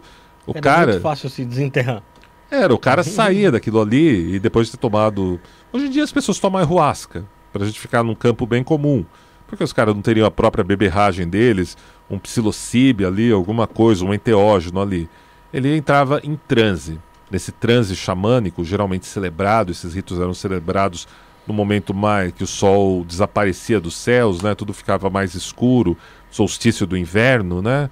O cara voltava contando que foi, cruzou o grande oceano, cruzou o grande rio, foi até do outro lado, lutou contra demônios, lutou contra deuses, fez o escarcel para puxar ali o, o, as almas dos as almas não, né? As forças dos animais que iam renascer nos bichos da tribo, trazer as sementes, ia lá puxar o sol, puxar o sol de volta para o sol voltar. E, porra, e depois que o cara voltava, realmente, solstício de inverno, né? Quando o sol tá no ponto mais longe, você tá num lugar coberto de neve, o sol começava a voltar. Porra, não sei o que esse cara fez, mas parece que funcionou, né? Isso num pensamento mágico, a gente falando como um cara daquela época e observar tudo isso. Então, a partir daí, você tinha a história do mistério do voo noturno. O voo noturno, onde os, esses caras saíam, isso passou a ser associado aos esses Ampir e a outros grupos, como os Estrigóis na Valáquia, Romênia, os Tautos na Hungria, os Mázeres, os Calussares, os Vricloacas, os Vurdolaques. Quem está aí ligado, quem, tá, quem é meu leitor, quem acessa a Rede Vamp, sabe que todos esses nomes você vai falar: oh, mas tudo isso não é tipo de vampiro, Lorde A. Tem mais um, um microhistoriador italiano, Carlos Ginsburg, que cataloga mais de 40 desses nomes. E nos dias de hoje a gente interpreta tudo como nome de vampiro, tipo de vampiro. Quando a gente vai estudar folclore. E não, eram esses cultos do meio do mato, com extratos que vinham provavelmente xamânicos, que vinham provavelmente, suponho que desde o Neolítico. Esses ritos foram acabando, cidades foram crescendo, eles passaram a ser mais perseguidos, foram perdendo os fundamentos e outras coisas, e foram se dirimindo no folclore. Quando os povos eslavos chegam ali naquela região, alguns séculos depois, que tudo isso já não existia. Veja, eu estou falando de algo do século 9 e Sim. 10. Os eslavos chegam lá no 12 e 13. Quem conta um conto aumenta um ponto. Ah, o que, que há? A gente tinha os vampiros aqui e tudo mais. E aí começa a espalhar essa história de um morto-vivo, etc e tal. O catolicismo vai ganhando mais força. Não, ele tem. É o demônio que manda ele. Aí já virou. O pessoal. Sim, o pessoal vai criando. Mas o que, que a gente tem? Mas, Lorde, isso permaneceu de alguma maneira. Se permaneceu é porque tem algum fundamento, tem alguma liga a isso, não é verdade, Lorde A? É verdade, sim. Qual é a liga disso? A gente chama de mistério do voo noturno. A gente chama de corpo astral de duplo etéreo. Nos dias de hoje, os moderninhos chamam isso de viagem astral aquele negócio que tem, você joga aí no Google, você vai achar 10 mil coisas. Sim, tem projeção astral, quando Sim. você sai do corpo no sono, esse tipo de coisa. Uhum, tem, vocês já entrevistaram gente que já falou Sim. sobre isso aqui. Você tem tudo isso. Porém, você volta no tempo, vamos lá, para o século XV, XVI, ei, dizem que aquele cara que mora naquele lugar sabe como sair do corpo e espionar o que as pessoas fazem. Ou ele faz isso usando um espelho negro, cara. Opa, Será que a gente consegue mandar ele espionar o que o general fulano ali do reino do lado está fazendo? Você tinha um sentido bélico nisso, você tinha um sentido estratégico. A gente vai pensar em alfabetos sencientes como o Enochiano de Johnny Dee, né, Johnny Dee do Edward Kelly, aquilo poderia ter uma função militar de criptografia ou aquilo, talvez, se aquilo trouxesse a promessa da, da Inglaterra fazer coisas que os outros lugares jamais poderiam fazer. Então você tem esse negócio. Você vai ver então o interesse da realeza, da nobreza nesse mistério. Porque, pera, alguém pode fazer isso. E se alguém faz isso e o negócio perdura, tem aí tem. Aí tem alguma coisa, né? A gente chama de sonho lúcido, a gente chama de viagem astral nos dias de hoje, a gente chama de mistério do voo noturno na comunidade vampírica. Até para quem se interessa por sonhos lúcidos, magia, magia onírica, interpretação de sonhos, e essa questão da viagem astral, como é feita na comunidade vampírica, a gente tem um conteúdo exclusivo lá no redvamp.com chamado Mistério do Voo Noturno, que a gente está estreando o módulo 1. A gente estreou o módulo 1 dele, que é o conteúdo mais completo que alguém poderia encontrar sobre esse tema, onde a gente analisa isso do ponto de vista histórico, como eu contei aqui, do ponto de vista magístico, ocultista, pagão, as influências na cultura pop, as obras de arte que já foram criadas por conta desse mistério, né? A gente fala aqui desde a Divina Comédia do Dante Alighieri e outros livros importantes de religiões ligadas às religiões abraâmicas. A gente fala de textos de livros sagrados que surgiram por conta disso, né? Embora eu prefira falar sobre a Divina Comédia de Dante Alighieri, que me é mais confortável, né, diante do grande público. E coisa então mais você moderna. tem essa questão, o vampiro tá lá, cara. É, é, tá ali a essência dele, nesse traço xamânico, nessa questão do voo noturno. E Coisa mais moderna também, eu acho que o próprio Tesla, se eu não me engano, ele falava que sonhava com algumas coisas das, das invenções dele, né? Sim, Pode ser que seja alguma coisa ligada a isso, pode. né? Por que não? Né? Uhum. Algum- alguma mensagem. E, e lá também tem técnicas para fazer o voo noturno? As que a gente pode contar, as que a gente pode contar para as pessoas que se interessam verdadeiramente por esse tema. A gente ensina algumas técnicas. Se não, só para quem realmente entrar. Uhum. E na Bíblia tem alguma referência verdadeira do vampirismo, Lorde? Olha, a Bíblia é uma obra muito interessante. Eu gosto de falar dela com muito respeito, sempre muito respeito, e eu prefiro focalizar ela como uma obra literária, né? Ao qual eu tenho mais facilidade para lidar com o texto dela, no qual eu já tive a oportunidade de ler algumas vezes. Há uma passagem lá interessantíssima que as pessoas sempre linkam ela ao vampirismo que é aquela que fala sobre pessoas com línguas afiadas ou dentes afiados, que buscam sangue e o mal dizer e outras coisas. É muito comum as pessoas associarem isso a vampirismo e é uma associação vulgar. É uma associação muito vulgar e que realmente só faz sentido dentro de um filme de terror, de um livro de terror. Não na vida como ela é, não porque faz sentido. porque se for pra gente se ressentir, pra gente procurar inimigos, inimigas por toda parte, procurar pesso- procurar tretas, né, e principalmente ficar cultivando ressentimentos e insuficiências, a pessoa pode usar a Bíblia, a pessoa pode usar o Livro dos Espíritos, pode usar RPG Vampiro Máscara, pode usar Crepúsculo. A pessoa Pois vai é. usar o que tiver ao alcance dela pra fazer merda e dizer que foi porque leu aquilo. Então eu não considero que a Bíblia tenha nenhuma passagem vampírica de nenhum tipo. Eu assisti o, o Entrevista com o Vampiro já um milhão de vezes já. né? Eu adoro esse filme. E, e eu lembro que teve uma- algumas partes lá em que o vampiro ele, ele consumia lá os, os crocodilos lá no, do, Ah. rio, do rio Mississippi lá, né? É, quando ele se deu mal, né? É, ele Você convulsionou. viu como ficou a pele dele, meu Deus, pobre Lestat. Eu- eu- aí eu lembrei dos reptilianos. Será que existem os reptilianos? Como é que você vê esse lance dos reptilianos? Você sabe que eu conheço um cara que me falou que é um reptiliano? Sério? Sério. E aí, como é que você vê isso aí? Você acredita nos. Cara, eu acredito em tudo e ao mesmo tempo, sim, ao mesmo tempo, quem sou eu pra desacreditar alguém, né? Assim, principalmente quando eu não tenho marcadores Sim. e eu não tenho repertório pra avaliar. Eu conheço um cara, um cara muito legal, por sinal, muito inteligente, muito articulado, gosto muito da companhia dele, gosto de conversar com ele. Inclusive, ele é uma figura semipública, mas eu não vou dizer o nome dele aqui. Sim. Mas eu, eu tenho certeza que ele está assistindo essa live e ele sabe que eu estou falando dele. Um abraço para ele, portanto. É porque a gente vê. Mas ele se apresenta como um reptiliano, ele tem toda uma história de ele é um reptiliano, tem há uma razão para ele estar aqui por tudo que ele fez no passado, lá no planeta dele. Ele tem toda uma história dele, assim, que ele conta. E assim, cara, ok, ok, é, ok, você é isso, certo? Você é isso, tudo bem. A responsabilidade é sua. É porque a gente vê esse lance do, do reptiliano sempre visto como, como mal também, né? Como, como eles querem destruir o planeta, querem acabar com a raça humana e tal, né? São Imagina, sempre a gente é tão bom nisso. ruins, né? Imagina, a gente é tão bom enquanto humanidade em se autodestruir, em auto se autoconsumir, em se autocomiserar. A humanidade é ela faz isso, essa abstração, né? Porque para mim é uma abstra... a humanidade é uma abstração. Enquanto coletivo, você não tem duas pessoas iguais.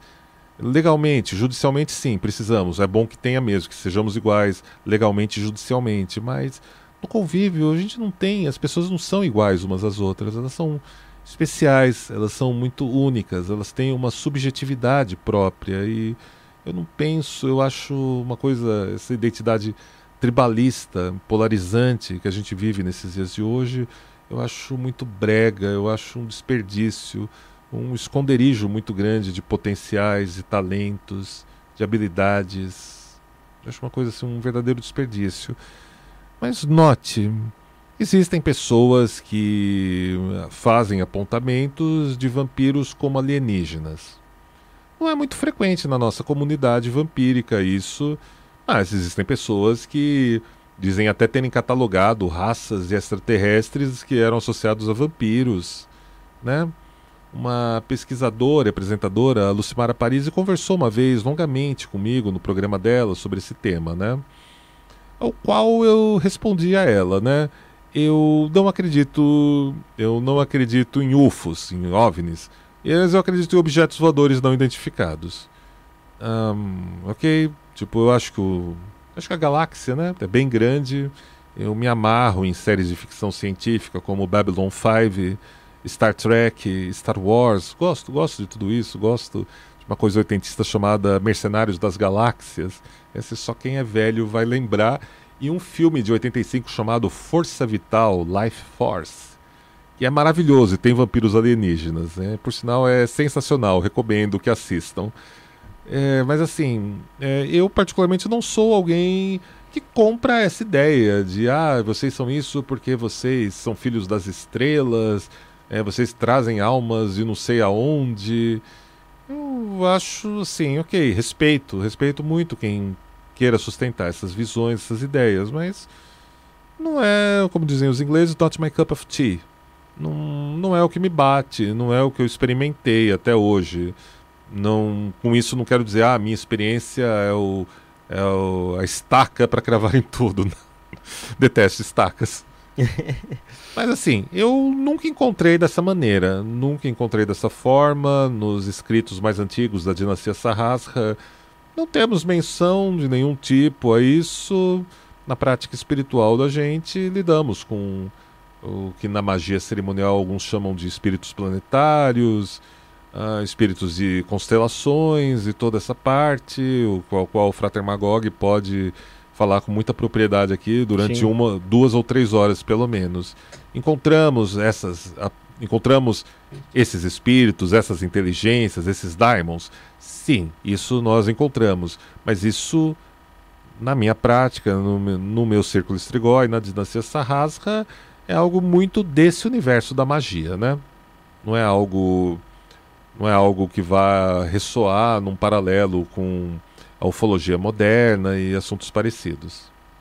É, Lorde, a gente sabe que os vampiros são muito discretos, né? Sempre foi uma sociedade bem oculta até, né? E hoje a gente está te vendo aqui, a gente vê vários vampiros se apresentando como vampiros. E você acha que chegou o momento do vampirismo se mostrar e até se disseminar mais? Você acha que o mundo seria melhor com mais vampiros aqui no, no nosso planeta? É, é para falar a verdade? É para falar a verdade. Cara, eu acho que o mundo nunca esteve indo para lugar nenhum. Assim, eu sei, eu sei que existe, quando a gente fala, trata de espiritualidade, religiosidade, sobre esses temas, há um, um ponto muito comum das pessoas e não, porque estamos evoluindo, estamos cada vez melhores, o mundo está indo para um lugar. E eu acho perigoso acreditar nessa ideia de o mundo está indo para algum lugar, é melhor vão aparecer mais pessoas iluminadas, mais vão aparecer os vampiros, vão Não, eu acho muito perigoso, porque quem crê que o mundo vai para algum lugar automaticamente crê que ele pode deixar subitamente de ir para aquele lugar. E aí a gente tem problemas, meu nobre amigo. A gente tem problemas pesados. Um deles é a polarização. Polarização que a gente vive nos dias de hoje. Onde as pessoas, se não for da minha tribo, se não for do meu lado, é o demônio, é o mal. Temos que exterminar. Então é um pensamento muito, muito delicado. Eu penso que a comunidade vampírica existe há quase cinco décadas, o que é um feito extraordinário, considerando tudo o que aconteceu nesses últimos 50 anos, É um feito realmente extraordinário você poder reunir pessoas criativas, pessoas compromissadas, pessoas interessadas em compartilhar seu tempo, experiência, construírem, criarem coisas juntos. Eu acho isso maravilhoso. Eu acho isso realmente excepcional. Há tempos que a comunidade ganha os spots, que a gente se destaca mais, e há tempos que a gente continua, a comunidade prossegue como ela sempre prosseguiu, no seu meio, produzindo seus encontros, compartilhando seus conteúdos. E isso é bom. Isso é muito bom também. Mas eu não acho que. Assim, é claro, hoje, 20 anos depois da fundação da rede vampírica, há muito mais vampiros, há muito mais vampiras pelo Brasil, pela América do Sul, por, através de Portugal. Ah, é muito bonito de ver tudo isso. Mas, ao mesmo tempo, é, não precisamos de números. Não queremos números, não queremos quantidades embora seja sempre seja muito tentadora a visão de quantidades, né? Porém, em tempos como o que a gente vive, as pessoas se baseiam por demais em quantidades. E isso é muito perigoso. É muito perigoso. A gente então prefere que a comunidade continue, novos vampiros, novas vampiras, pessoas afins e do sangue, continuem vindo, continuem sendo promessas que chegam na nossa comunidade, aqueles que buscam espiritualidade, que eles possam buscar de coração, que eles possam se informarem antes de começarem, encontrarem um conteúdo transparente, fideligno, possam ali se aprofundar, estudarem, praticarem, verem o quanto disso é para eles, o quanto eles estão preparados para o compromisso e para pagarem o preço da liberdade, né? Pois é. E também outra coisa que existe muito, a, a, hoje, até hoje em dia, né, absurdamente, é o fanatismo, né, Lorde? Sim. É, em, em todas as religiões, em, em futebol, em, em qualquer parte. coisa, em toda parte existe fanatismo. Você já ficou com medo alguma vez de existir o fanatismo no vampirismo e surgir algum maluco e fazer algum, alguma coisa absurda aí com algum outro, outro ser humano? Eu nem preciso esperar que isso aconteça no vampirismo. A gente já enfrentou isso historicamente no Brasil, feito por não vampiros. E que quiseram jogar a culpa na ficção, inclusive. Tiveram alguns casos que, se não fosse o Marcelo Deldébio no passado confrontando com advogados, confrontando publicamente jovens que só gostavam de livros de ficção Aliás, alguns desses jovens pagaram um preço muito pesado por um crime que eles não cometeram, foi provado que não foi eles, e uh, só foram inocentados há um ou dois anos, né? Passaram quase 20 anos de sofrimento, eles, as famílias deles, por conta de pessoas que só queriam varrer para debaixo do tapete a história, né? Então, não, essas histórias acontecem. É como o caso quando querem varrer a história do uma história de um crime que aconteceu uns anos atrás, que o menino jogava Assassin's Creed. Era um menino de 8 anos, de um menino jovem pra caramba, que não tinha como segurar uma pistola e não tinha como dar tiro de precisão no escuro, que é algo que só alguém com treinamento militar pode realizar, e ainda com uma certa dificuldade. E, né, esse menino aí também sofreu, teve as acusações e tudo mais, enquanto os caras queriam varrer para debaixo do tapete as histórias. Você tá falando do Marcelo Piscigini? Eu, tô, eu, eu não me recordo dos Alguém nomes. matou os pais policiais, não? Isso, eu acho que é essa história, mas eu não lembro. Então. É. é uma história bem pesada, uma história bem complicada. Então, a gente não precisa imaginar, a gente já viu isso acontecendo. E a gente espera que, compartilhando informação, mostrando a, a bem do que somos e traçando um limite claro de tudo isso, a gente pelo menos possa nos protegermos, né? Protegermos a nossa comunidade, protegermos os afins e os do sangue.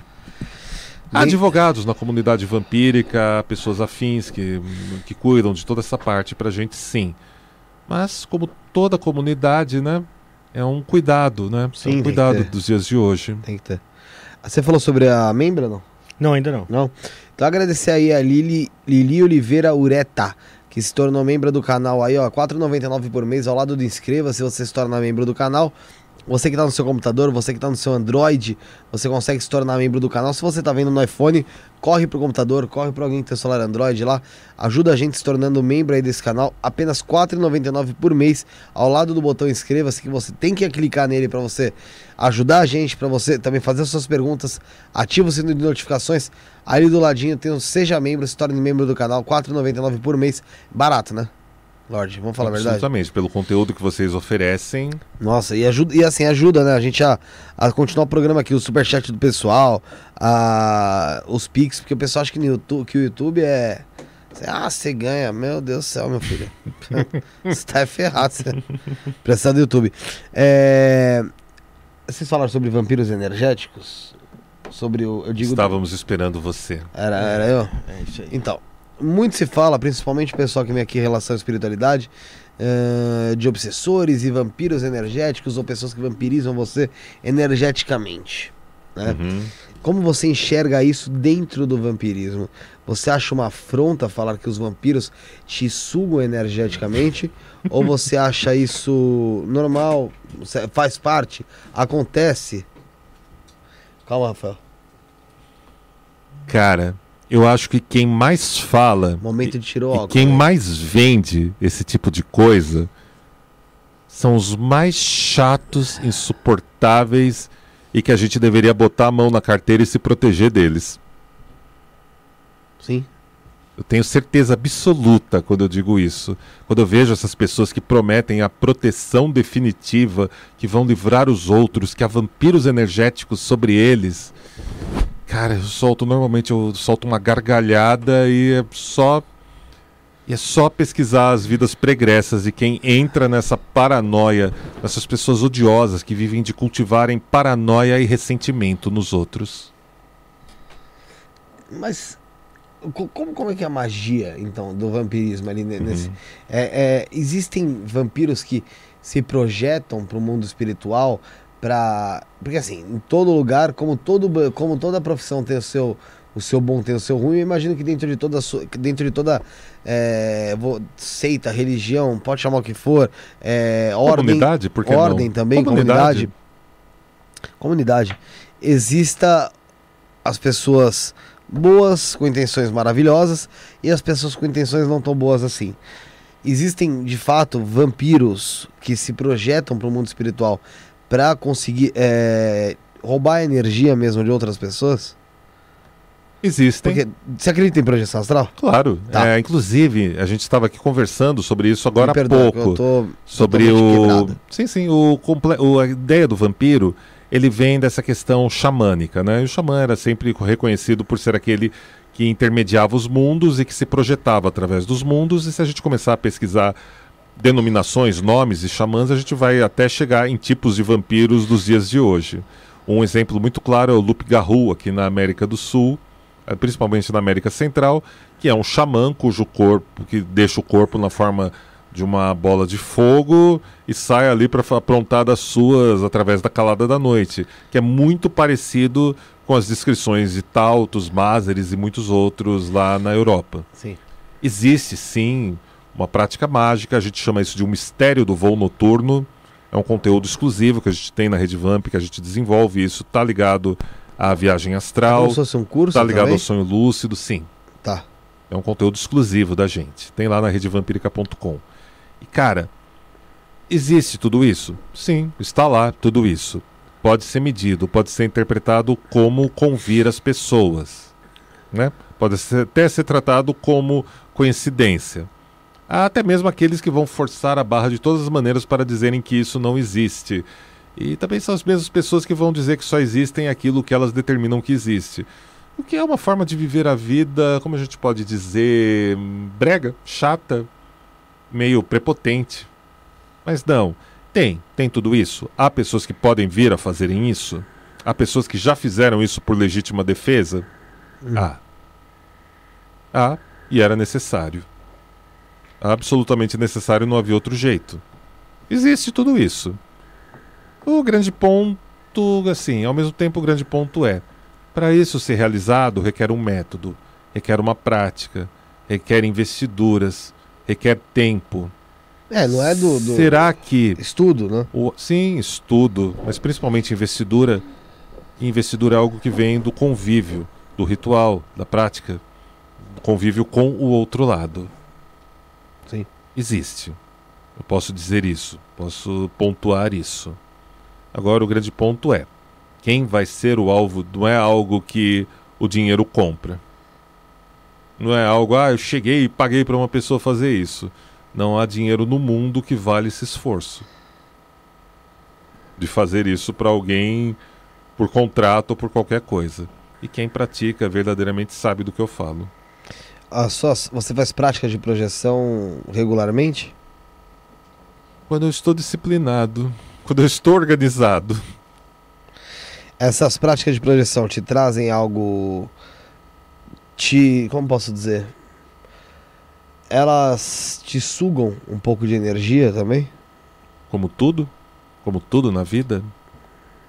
Para a gente ser racional, para a gente exercer um método, o que quer que seja, a gente vai custar tempo, vai custar energia, vai custar lição, vai custar o preço da lição de fazer isso, né? Tem há um custo para todos. Sempre há. Você acredita em Deus? Sim. Como é que é o Deus que você acredita? Cara, tem um negócio chamado teologia negativa que eu gosto Nunca muito. falar. Ah, é um tema interessantíssimo. Legal. Bom, bom, Eu- bom você me tocar nele, porque É um tema interessantíssimo. com certeza logo alguém tá aqui falando disso. É, ele funciona, eu não me lembro agora o nome, me escapou agora o nome do autor. Era hum, alguma coisa Dionísio, Aeropagita, Pseudo Dionísio, eu não vou nem tentar afirmar o nome agora aqui. Porém, eu gosto muito da premissa da teologia negativa. E ela é bem básica, é, ela, é, ela é bem extensa, mas a premissa básica dela é a seguinte: tudo que podemos falar de Deus não é Deus. Uhum, Entende? sim. Tudo que eu poderia me aventurar a tentar falar sobre Deus Não chegaria não a é ele. falar dele. Não é ele, eu tô falando de algo que existe, algo que, que eu conheço, algo que eu experimentei. Pela literatura, eu vou puxar aqui a métrica da literatura agora, é, ele está além. Ele, é, alguém que não assina a própria obra, alguém que não se mostra, alguém que dá a plena magnanimidade à humanidade para fazer aquilo que ela quer, seja para orar ou para inventar um campo de concentração nefasto e odioso. Ele entrega a humanidade para ela aprender com, seus pró- com as suas escolhas, com seus próprios atos. Ele é alguém que criou o universo, segundo consta. Sim. E nunca deu carteirada em ninguém, disse- e nunca dá- saiu dando carteirada. É, tá muito além da, da compreensão humana, né? Sim, um primo mobile, como diria quem gosta de Aristóteles. Há alguns filósofos, alguns pensadores árabes da Renascença, né? como Moramid bin Arabi, que eu gosto muito, Al-Ghazal e outros, né? tinham ideias, tinham visões bem interessantes, visões muito interessantes sobre isso. Agora, bem da verdade, eu devo dizer, manter minha, minhas, meu traço vampírico, que nunca tive problemas com Deus em todos esses anos nessa prática vital. Entretanto, os alegados representantes por procuração deles, uma parte, uma parte numericamente ruidosa, sempre me incomodou muito. Mas é o fã clube, né? Fã clube. Você disse em determinado A momento. fanbase, uma parte da fanbase é realmente terrível. Em determinado momento você falou que você experienciou algo com Deus. Aqui você falou sobre experiência. Você, qual, o que experiência que você teve? Hum, mesmo? Ou não? Hum, assim, vamos dizer. Prefiro essa é uma que eu prefiro guardar. Eu acho que é algo muito Particular. Muito particular. É algo muito particular, mas eu acredito que minhas respostas deram uma pista. Tá bom. E o muito demônio? particular. O diabo? Esse- mochila de criança? Existe alguma coisa pior que o nosso próprio ego? Não sei. Não parei pra pensar. Cara, eu gosto da ideia de Daimon, aquela ideia homérica, né, do tempo da Odisseia de Homero, do Daimon como mensageiro. Tudo tem um Daimon, tudo tem uma essência, tudo está ligado a tudo e há algo muito mais próximo da gente que vive essa mesma natureza da gente que, por estar mais próximo, entende melhor. Os africanos chamam de Exu, os gregos de Hermes, Os caras lá no século XVI da Suécia chamavam ele de Tider Bigerson. Eu gosto dessa ideia dos daimons. Não aquele daimon goético, muito respeito pelas práticas goéticas, mas a minha prática espiritual lida com esse daimon homérico, pré-homérico, esses mensageiros, essas forças que todos estamos imbuídos de um que acaba sendo a parte mais a parte da nossa têmpera, do nosso jeito, do nosso destino, né? mais interessante, mais apimentada, mais forte e que ao mesmo tempo a única parte que consegue ser canalha suficiente para abraçar o, o canalha que cada um de nós somos nessa vida. Certo. Eu gosto, portanto, disso, dessa ideia do Daimon. Quanto a um diabo dos cristãos. Ah, uma figura. Um demônio. Assustador? Esse, sim, esse constructo, né? É interessante, eu acho como um constructo é interessante. O Paul Kerr, historiador. Um arquétipo do... ali, né? Arquétipo. Paul Kerr, historiador, final do século XIX, nos escreve, eu acho que o livro é o Story of Evil. Ele nos conta, ele afirma pontualmente o que todos nós, de alguma maneira, sabemos do nosso íntimo, que a as primeiras deidades que a humanidade cultuou eram espíritos selvagens, ferais, em uma época que os humanos morriam como água. Morriam pelas catástrofes naturais, morriam por causa das guerras com as outras tribos, morriam por conta das bestas selvagens. Então é muito provável que o início de todas as religiões, de todos os cultos, tenham começado com espíritos ferais, com espíritos selvagens. E com o passar do tempo, né, esses cultos foram evoluindo para um culto a um ancestral, alguém de renome do teu sangue. Aí a gente tem uma outra obra que é Cidade Antiga, me escapa agora o nome, que ele aborda muito bem essa questão do, da religião particular, né? onde lá no tempo da Grécia, né, das polis, as famílias tinham viviam nas chácaras, nos terrenos que tinham sido dos seus ancestrais, enterravam seus mortos e nos seus votos, nas suas escolhas. Eles tinham que pensar neles, nos vivos, nos descendentes e no que queriam aqueles que tinham morrido e estavam enterrados ali, que se misturavam com a própria paisagem. Eu acho também um outro tema riquíssimo. Acho um tema interessante. Mas seria. É, você acha que nós temos um demônio na gente mesmo também? Como se, se, se nós fôssemos os nossos deuses e demônios também? Se a gente precisasse disso. Temos parte de tudo. Né? Eu acho que todos nós temos nossos próprios demônios, não é só um. Chame-o de ressentimento, chame-o de culpa, chame-o de mágoa, de vaidade, e às vezes a gente de até gula, de dele, né? avareza, né? ódio. Ódio. Cara, todos nós que estamos sob a lua. Intolerância. Se... Intolerância. Cara, a ira, né? Basicamente a ira, né? Ah. Ira. Né? Basicamente a ira que é você calar todas as outras coisas e só ficar com aquilo para destruir alguma coisa. É a ira, né, basicamente. Eu penso que sim, todos nós os temos. O, alguns hermetistas lá do 14 e 15 já pontuavam que tudo que existe sob a lua, sob a esfera da lua, é o inferno. É... Ao mesmo tempo, um amigo meu e um professor que eu tive chamado Cláudio Crow também dizia, né, que o paraíso é toda parte, Deus é o que você faz, né? Deus é o que você faz das coisas. Eu acho que a gente, toda espiritualidade que vale a pena ser chamada de espiritualidade, toda mística, toda religiosidade, é, tem que ter um olhar na, na culpa, tem que ter um olhar no ressentimento, tem que encarar que nós não somos, nós, enquanto vivos, não estamos com essa bola toda, nós somos seres falhos, insuficientes, nos escondemos dessa insuficiência das mais variadas maneiras e somos criativos em relação a isso. Odiamos todo e qualquer um que nos pareça melhores.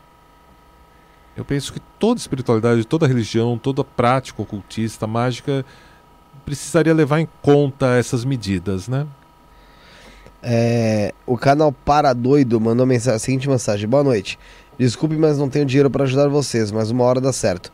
Poderia, por favor, perguntar o que é Jesus para ele? Obrigada o que é Jesus para mim. Vejamos. Gosto de pensar que. Eu gosto de pensar que tivemos algumas pessoas iluminadas nesse mundo que não precisaram realmente terem existido.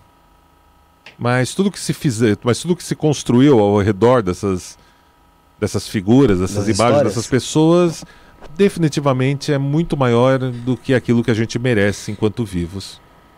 Então eu penso em Buda, eu penso em Jesus, eu penso em Maomé, eu penso em muitos, muitos outros. Alguns existiram historicamente há comprovações, outros não. Outros nunca encontraram corpo, como dizem por aí, né? Porém, assim, o fato de terem vivido ou não não importa mais hoje em dia. Nessa altura do campeonato importa a mensagem, o que tá, é. o que foi guardado, o que foi guardado ali, o que é passado a partir dali, né? Então, por isso, talvez a imagem do vampiro, ao mesmo tempo, seja tão poderosa no cinema, nas artes, na vida, né? Há um repositório de coisas, há um depositório, há um depósito de imagens, de valores, de ideias, de conteúdos, de experiências. Eu penso que a Bíblia é um desses repertórios de experiências, de conteúdos, e que eu a leio, quando a leio, de uma forma hum, alegórica, metafórica. Da mesma maneira como eu leio o Corão, como eu leio o Bhagavad Gita, como eu leio outro, o livro da lei de Telemann. Leio todos eles, não tenho nenhum problema em ler o livro sagrado de nenhuma fé, de nenhuma religião. Mas ao mesmo tempo eu demando o meu espaço de poder ler aquilo, ter a experimentar a minha visão enquanto eu leio aquilo, a minha mística. Um senso crítico sem sem se limitar a, a, a, a doutrina, né? A minha própria a minha própria jornada diante do que aquele povo compilou através dos séculos ali e faço essa leitura sempre com um grande respeito, com um grande respeito a todos eles. É, tem a pergunta aqui também da Rosa Sátiro. Lord Diabo, poderia falar mais sobre a filosofia do estilo de vida vampírico, como o bom gosto pelas artes estética, o refinamento, o, o que culturalmente é valorizado e apreciado? A gente pode falar. Na verdade, ela respondeu a pergunta, né? A Rosa respondeu a própria pergunta muito bem. Mas eu acredito que hum, há coisas que, se a gente começa a falar muito, racionalizar muito sobre elas, a gente torna elas um pouco chatinhas um pouco, corremos até o risco de infringir numa fatela morale, né? A gente até parecer começa, começa a cagar regras, que é como o que acontece em muitos sites norte-americanos sobre a comunidade vampírica, né? Uma crítica aberta que eu sempre faço essa, tipo, uh, você reúne pessoas que carregam esse arquétipo nela, que não carregam esse arquétipo, que carregam essa natureza vampírica elas têm o seu diálogo com o que a gente pode chamar aqui na língua humana de arquétipo vampírico, espírito caçador para nós. E assim, basta você reunir essas pessoas, você ter uma estrutura, uma, uma estrutura que essa mágica acontece, você percebe isso, esse perfume no ar, essa força, esse magnetismo no ar acontecendo. Então eu prefiro muito mais mostrar, desenhar, é, cantar, produzir um evento e deixar as pessoas encararem aquilo e terem a sua experiência. Eu aprendi isso com um babalorixá muitos anos atrás do Candomblé. Ele sempre dizia, né, ah, você quer, você quer ver o que é, você quer fazer parte de uma casa, de uma casa de Candomblé? Não, não, não, não, assim, vem, vem na minha casa, vem aqui, vem ver acontecendo, vem assistir. Fica aí, fica assistindo. Se você gostar, ajuda quem está fazendo o negócio. Começa a ajudar, carrega um negócio aqui, ajuda alguém ali na cozinha, varre ali o negócio, pede para as pessoas esperar, não faz bagunça aí e vá se envolvendo. Eu penso que a comunidade vampírica, isso é muito aplicável para gente. Ah, você quer conhecer, você quer experimentar? Frequente eventos abertos da comunidade. Conviva, compartilhe Seja uma pessoa interessante. Se for para ser seu, se for para você, se você carrega isso, eu estou certo que você vai ser absorvido ali pelas pessoas. Não precisa ter um, um não precisa ter um gosto específico, né, de música, de arte. É um estilo de vida, né? Uma coisa que você vai se identificar naturalmente, então. Uhum.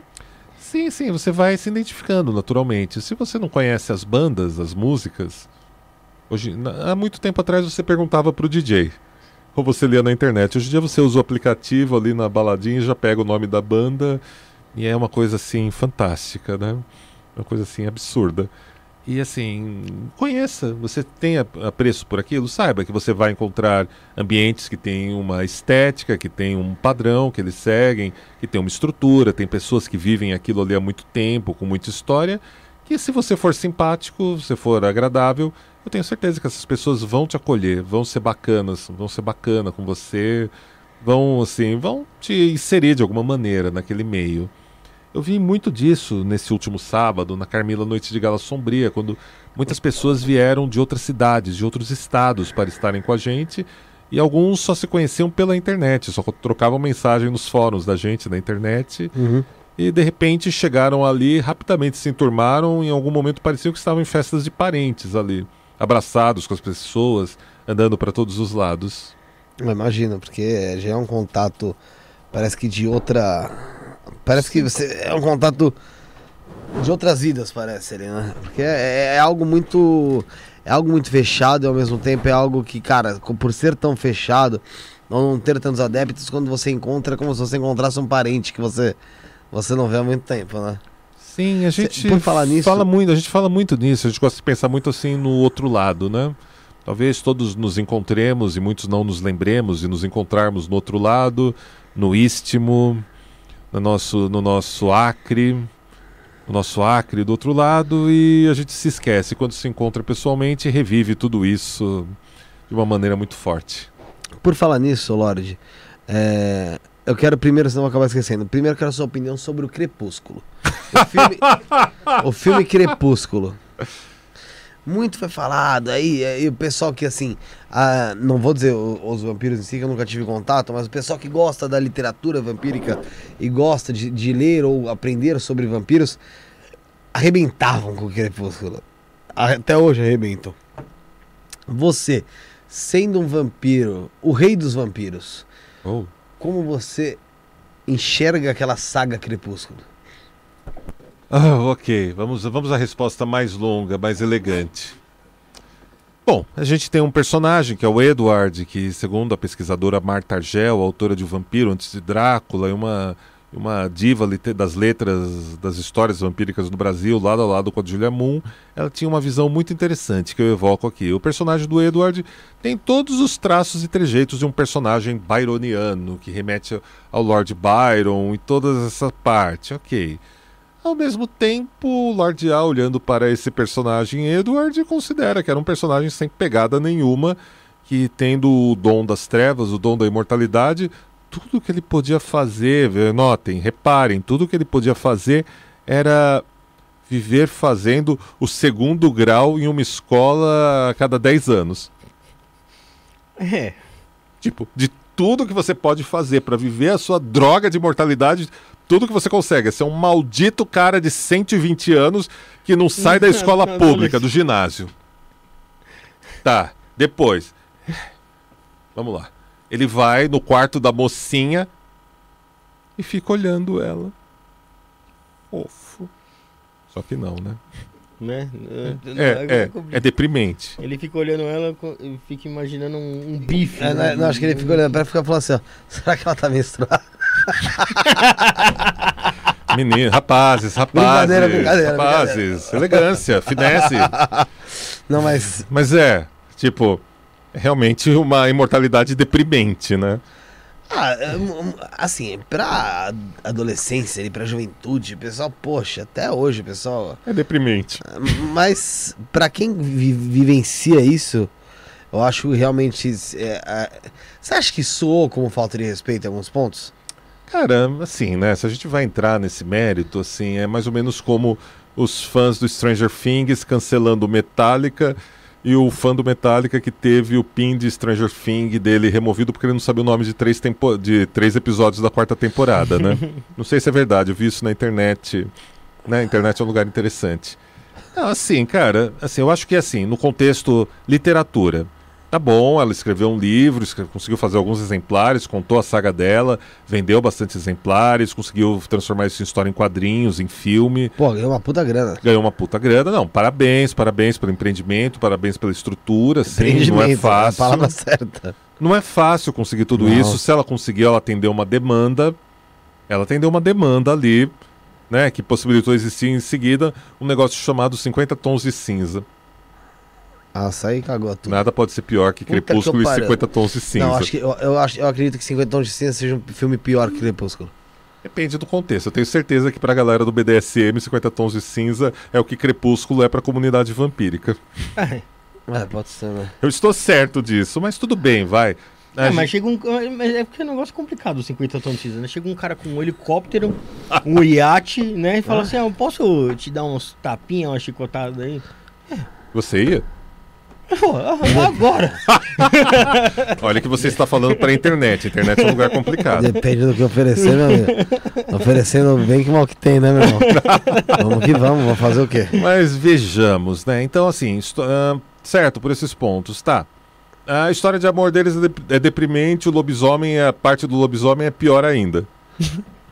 É porque aí No já, meu aí já- cachorro, aí já né? foi juntando o, cu com a calça aí. Então, né, eu acho que o momento da redenção de Crepúsculo, da saga Crepúsculo como um todo, estava nos cinco minutos finais do filme e no final do último livro da época. Que era o momento que então haveria um confronto entre os Cullen e, os, e, a e o pessoal dos Volturi, onde tá, é isso aí, vai morrer tudo, vai morrer um monte de gente, vai escapar uns ali, e é isso, esses aí que escaparam vão ser o futuro, blá, blá, blá. Ok, lutaram, brigaram, finalmente, né, alguma coisa aconteceu. E aí vem a autora, ah não, foi tudo um sonho, foi tudo É. uma telepatia lá, tipo o professor Xavier lá da menina e do cara dos Esquizofrenia Puta fudida. Volturi. Eu achei ridículo. Não, não, não. Parece- Faltou, parece que vai faltou, ter- ô, ô, faltou aquela cena no Brasil, apareceu o Saci Pererê, velho. Porque aí traz o folclore brasileiro. Ai, né? parece a Cuca, Curupira. porra da a mula sem cabeça. aí. É, pô. Porque, Ô, né, ô, ô, Lorde, qual o seu filme preferido? Atualmente, De tudo, não precisa ser do tema só. Ah, cara, eu sou cinéfilo, então. é, é, eu sou DJ e eu sou cinéfilo, então não tenho uma banda favorita de todos os tempos, não tenho uma música favorita, não tenho um filme favorito e sou leitor compulsivo, não tenho um livro favorito. Mas eu penso que nessa última década nós tivemos Only Lovers Left Alive, do Belushi, dirigido pelo Belushi, com a Tilda Swinton e aquele cara da Marvel que fez o Loki.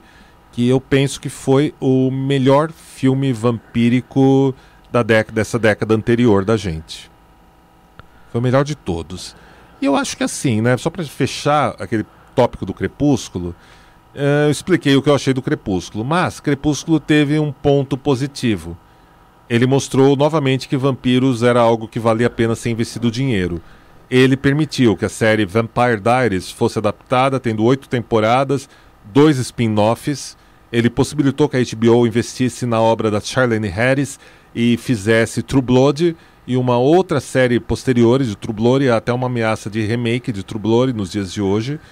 Ele estimulou uma série de filmes ao longo da década de vampiros, que a gente não estava vendo muito filme de vampiro, a não ser o Underworld, Anjos da Noite. Só que vai ter o Blade agora, né?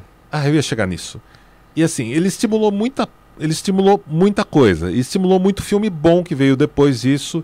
Ele trouxe muita gente para a comunidade vampírica que se interessou pela comunidade, foi vendo que não tinha nada a ver com Crepúsculo, ainda bem. Então, assim, penso que teve, num- numa visão do macro, ele teve então a sua importância de ser, teve uma razão, acabou tendo um saldo positivo pra gente no final das contas. Ele não eliminou os vampiros, como algumas pessoas gostam de dizer, não, acabou os vampiros do Crepúsculo. Não. Assim como aconteceu com o RPG Vampiro à Máscara nos anos 90, Crepúsculo criou um circuito de fãs, criou uma ilha de fãs ali, criou um seu universo ficcional, se estabeleceu sua franquia e provavelmente como produto cultural vai dar dinheiro ainda para mais algumas coisas que eles vão inventar do tema Parece que vai sair e mais fica alguma lá, coisa agora. fica lá na periferia, no lugar mais distante dos vampiros. Parece que vai sair mais alguma coisa agora a ver com isso. Sempre, sempre sai. Então, você fala, mas do seu filme, assim, em- em- então, vampírico. Amantes Eternos, Only Lovers Left Alive. E... Dessa última década foi assim, foi a coisa mais sublime, mais bonita de vampiros que o cinema pôde criar. E se a gente esquecer a temática vampírica? Se a gente esquecer a temática vampírica, hum, como assim? Vamos esquecer a temática vampírica, de tudo que você, você já assistiu. Nossa. Entende? Você pode ver, pra não te, pra não te arrebentar, cita Nossa, três. não, assim, senão me- você. Senão. Me jogou agora um pouco além, além do esperado. Caramba, cara, filmes, filmes fantásticos de todos os tempos. Eu gosto muito do 13º Guerreiro, que é um filme do final dos 90, começo de 2000, que conta um- é uma transcrição, uma adaptação do Michael Crichton de um manuscrito árabe sobre um dos primeiros encontros dos árabes com os povos do norte da Europa. Gosto muito, tem tanto é um, é um filme do, do Antônio Bandeiras, muito, muito interessante. Eu gosto, gosto da, do, da atmosfera do filme, gosto da história. É um filme que, se eu tivesse sem fazer nada numa madrugada ali, queria abstrair, tivesse passando na televisão, eu parava e assistia. Você é aquele cara que repete o filme, assiste várias vezes? Às vezes, É? às vezes, tenho, tenho ali algumas coisas assim que eu assisto novamente, novamente, novamente. Ah, Entendi. filme é- O- Eu acho que seria legal se tivesse um filme. eu te- Tem um diretor que eu gosto muito que é o Scorsese. Bom, Se tivesse, se tivesse um filme do Scorsese com o Leonardo DiCaprio, o Robert De Niro de vampiro, o que, que você acha? eu fazer acho um- que eles já passaram um pouco, eu acho que eles já passaram um pouco da idade pro cinema de vampiros. Porque invariavelmente a gente quer ver o vampiro, a vampira bonito, bonita. A gente quer ver aquele o o arquétipo, o arquétipo do vampiro é mostrado no cinema como um culto à juventude, né? Então a gente meio que vai lá esperando, esperando ver isso, né? Uma, uma situação interessante que eu vejo rolando nas- na internet nos dias de hoje é que vai sair uma série da Vandinha, né? Acho que na Netflix. Ah, vai. Ah, vai. sim. É do Tim Burton. É do Tim Burton, né? E eu achei interessantíssimo que nas adaptações para o cinema, pro, pro visual, né, pro live action, é a primeira vez que a gente vai ver um Gomes feio. Primeiro a gente viu o Raul Júlia, impecável. Depois a gente viu aquele outro cara que fez o Rock Horror, Rock Horror Show nos anos 80, que também fez um Gomes interessante. É, A gente sempre vê o Gomes Adams como um bonitão. Aqui no Brasil também, o galã. cantor que fez no musical junto com a Marisa Hort também, um tipão ali no palco, né? E pela primeira vez a gente vai ter um Gomes extremamente latino, parecido com o que a gente via nas tirinhas do Charles Adams, que eu achei interessante. Eu achei interessante, ao mesmo tempo eu vi muita discussão sobre isso, o pessoal, como sempre, surtando na internet, né, dos dois lados. Ah, o personagem, finalmente respeitaram a essência do personagem. E ao mesmo tempo, o pessoal que detestou isso, que nunca entendeu muito bem a ideia da Famíliadas, e ao mesmo tempo eu vi alguns meninos e meninas dizendo uma coisa, ah, mas como assim? Mortícia, Mortícia é o meu, é o- a minha musa. O Gomes era o que eu esperava encontrar. Como não vai ser um Gomes bonitão? As coisas mudam. Eu achei interessante, ao mesmo tempo que as pessoas esquecem, isso eu puxo de volta para o vampirismo tópico, as pessoas esquecem que a família Adams era a visão dos protestantes norte-americanos dos católicos latinos e toda a sua ritualística, toda a sua estrutura familiar de, enorme, de muitos parentes na mesma casa, no mesmo lugar, diferente daquele distanciamento típico saxão deles, né? Eu acho interessante, eu acho interessante esse embate e que nos leva, né, à mesma própria comunidade vampírica norte-americana e a gente, né, no Portugal, Espanha, onde tem comunidade também, aqui no Brasil, onde nós, de certa maneira, somos esses ritos que parecem estranhos à pós-modernidade, à contemporaneidade. Ah. Porque temos rituais, temos roupas diferentes, remetemos às outras épocas, temos um português mais elaborado, tem toda uma esquisitice ao redor, um estranhamento, ao mesmo tempo tem alguma coisa ali que reconhecem. Eu, eu vejo muito essa, essa glamour vampírico. Estranhamento, né, estética, né, que causa um estranhamento, mas esse estranhamento é causado porque as pessoas reconhecem algo delas ali também. Então cria esse magnetismo, essa sensualidade inata no assunto. A Sofia Rocha mandou aqui, ó. Ouvi sussurros. Já marca aí, José, mais uma vez. Não tenho nada a ver com isso. Aham, eu também É, não. o Tim Burton ele é a cara da família Adams né, também, né? Porque Eu gosto aquela filmes dele. estética ali dele, né? Você pode ver que todos os filmes dele tem, tem a cara do. Os fantasmas se divertem, né? O, o Fantástico a Fábrica de Chocolates. Todos esses filmes têm. Dark Ah. Shadows. Eu gosto do Nolan. Ah, não, aí é outra pegada, né, meu? É, outra pegada. Eu gosto do Nolan também. Nolan é sério. Eu gosto do Nolan, gosto do Zack Snyder, gosto daqueles irmãos que estão lá na Marvel, O gosto das irmãs Varshovics. O Snyder é fera, só que os últimos filmes ele tá exagerando nas câmeras lentas, né? Cara, é o filme do Snyder, você, aquela história, você sabe que vai ter aquilo. Eu, por exemplo, assim, né, eu adorei o Snyder Cut, né, basicamente. Ah, sim, não. Foi, foi espetáculo. Eu adorei, assim, era o filme da um Liga da filme Justiça lindo, que eu né? queria ver. Sempre quis ver um filme da Liga da Justiça daquele jeito e Porra. ele entregou, cara. Ele entregou um puta filme animal. Gosto, gosto daquele filme. Acho, acho 300 muito legal. Watchmen, acho que ele escorrega um pouco no Watchmen. Ah, mas é, é legal, ótimo. Eu, eu esperava mais daquele do, do, do- que ele fez do Netflix, só que eu esqueci o nome. Ah, eu acho que eu sei, lá da, dos ladrões, lá em Las Vegas. Isso, isso. Pô, foi uma puta propaganda, eu esperava pra caramba. Gastaram uma puta grana naquela produção, né? Olha, eu acho que a Net, se a Netflix vai ter que, ven- vai ter que vender espaço para anunciante, eu acho que é só assistir a série do Resident Evil que você entende por quê. Porém, ao mesmo tempo, eu acho que eles fizeram um trabalho muito bom no Sandman. É, me falaram bastante, só que eu não assisti ainda. É boa, é boa. Não vou dar spoiler, mas assim, eu achei que ficou um trabalho, assim, ficou acima da média, ficou bem legal ali dentro da Netflix. Só nos três últimos episódios eles correram um pouco com uma história que era melhor que eles tivessem feito só os seis primeiros episódios, fechado com a história da morte, que tá uma transposição foda, tá muito lindo aquilo. E a outra história que eles contam, o segundo arco, que é chamado Casa de Bonecas, é uma história mais longa que eles contaram em três episódios. Eles precisavam de pelo menos uns seis episódios ali para a história ficar filosófica, ficar reflexiva, ficar no naipe ali do Sandman. Mas no geral é uma série muito boa. Eu gostei bastante. Adorei as atualizações, os personagens, os atores que causou muita balbúrdia, muita, muita gritaria na internet. Adorei, achei que todo mundo ali, mesmo com as adaptações, pegou a atmosfera, o charme dos personagens. Foi muito bem transposto isso. Entendi. Ô, Lorde, tem alguns vídeos, algumas coisas que você trouxe pra gente observar, pra gente ver. É, em- o José vai colocando ali, você vai, vai Narrando? comentando. Claro, do que com se muito trata? prazer. Então, beleza. Josi, meu lindo, meu querido técnico maravilhoso aí que a gente vai ter que refazer isso aqui pelo visto. É, já, já percebeu, né? Já percebeu que vai ter que refazer que a gente ficou se ferrando aqui pra fazer, né? então, põe na tela, latino. Vamos abrir aqui. Enquanto isso, galera, se inscreve no canal, você que não se inscreveu ainda, você que tá chegando agora. É, ativa o sino de notificações, tá? Manda um superchat aí pra ajudar a gente, ou um pix pra ajudar a gente a continuar o trabalho, tá bom? Vamos lá, enquanto isso o Lorde vai narrando. Tá na tela?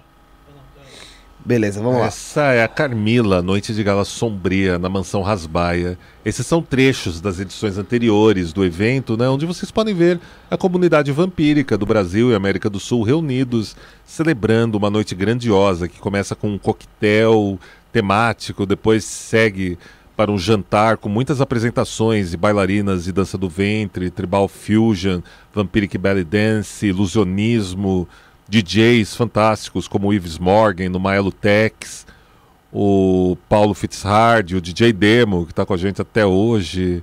Ó o Essa é a pista aí. de dança do evento, da gente, o salão subterrâneo lá da mansão. Aí são detalhes do coquetel nos anos anteriores. Aí são os vampiros e vampiras curtindo a sua noite, dançando no nosso grande baile anual. Quem quiser saber mais, inclusive dois- 12 de agosto de 2023, tem mais Carmila Noite de Gala Tá Sombria. marcado. né? Dessa vez vocês vão, né? Vamos, Opa. opa. Deu- Vamos sim. Essa aí foi o. É o mesmo, José? Ah, não, essa É é, o The Black Limousine Ride. É um passeio de limusine que a gente faz na noite paulista. Opa, legal, hein? Onde a gente visita lugares assombrados, palcos de histórias de Oh, que amores trágicas e sufocantes, onde a gente saboreia o redivivo vinho vampírico e passeia numa limusine, curtindo DJ sets da- feito por DJs da Argentina e de New Orleans, dos Estados Unidos, e contando todas essas histórias nos lugares onde aconteceram e visitando algumas localizações. Aí, a Avenida Paulista. Uhum. Não, Ah, deixa, deixa correr esse mais um pouco. É, assim, é uma memória muito legal rever esses vídeos. Essa é a minha amada Chendra, no momento que a gente pode sair um pouquinho ali no teto solar da limusine. Cara, quando você vê a cidade que a gente está tão acostumado a ver dos coletivos, dos Uberes, na madrugada, por um- pela janela da limusine, é um outro universo, é uma visão diferente do centro de São Paulo, que lembra uma Gotham City do Batman e aquelas cidades e cenários dos filmes. E chama muita atenção né, do pessoal na rua, vocês assim também, né? Chama. Do- dos transeuntes. Chama, chama. Embora a gente quase não enxergue ninguém, né? Ah, sim, tá A aí. gente ainda tão no nosso mundo ali, tão na nossa galera. Essa é a Mansão Rasbaia, palco da Carmila Noite de Gala Sombria e de um evento novo que a gente vai estrear provavelmente no mês de outubro. Para quem quiser saber mais e garantir acesso, é lá na redevampírica.com, que é o Rede portal Vampírica da com. Y, tá, gente? O Vampi, o Pi é com Y, é isso? A gente tem as três versões, Ah. redevamp.com, redevampírica com I e redevampírica com Y, para Bom, facilitar. Façam como vocês quiserem. E como é que vai ser esse que os evento? mortais gostam de conforto. Como vai ser esse evento, Lorde? Eu posso lhe lhe É, que você assegurar pode. que ele vai ter muita arte, convidados especiais do cinema e também do meio cultural, da filosofia e apresentações belíssimas e, e assim, uma degustação maravilhosa de pratos temáticos e criados especialmente para ele. Legal. Vai ter muita poesia Ó, também, um sarau. Mas seja outra coisa, José. Ah, não. São três vídeos, não foram três ou quatro? Três vídeos. Três vídeos. Quantas vezes. É, é, qual foi a principal. Na verdade, qual foi a principal. Satisfação em fazer a, a- em fazer essa noite anual que vocês fazem pra celebrar com esses amigos? Qual, qual, qual o nível de satisfação que você pode, pode trazer pra gente aqui? Pra quem te acompanha, pra quem esteve lá, você como anfitrião, posso dizer assim, Uhum. é, dessa noite, o pessoal que te acompanhou e talvez não teve aquele, aquele momento de conversar com você mais a fundo e saber como que foi pra você ter eles lá. Explica pra gente. É como se eu pudesse caminhar através dos sonhos deles e eles pudessem caminhar nos meus sonhos.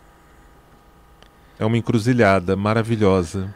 Um lugar assim único, momento muito especial. E essa edição da Carmila foi ainda mais especial de todas para mim, para Chendra, para gente, para as bailarinas e para os DJs, porque a gente é o nosso primeiro evento pós-pandemia. Pós-pandemia. E pense, lá é um evento anual, ele acontece, começou, ele vem existe desde 2012. Em 18 chegamos na mansão quando foi celebrado o rito de coroação. Vieram os representantes da dinastia Sahasra dos Estados Unidos para celebrarem o rito de coroação no evento e depois de uma cerimônia particular. Então foi muito marcante para a gente.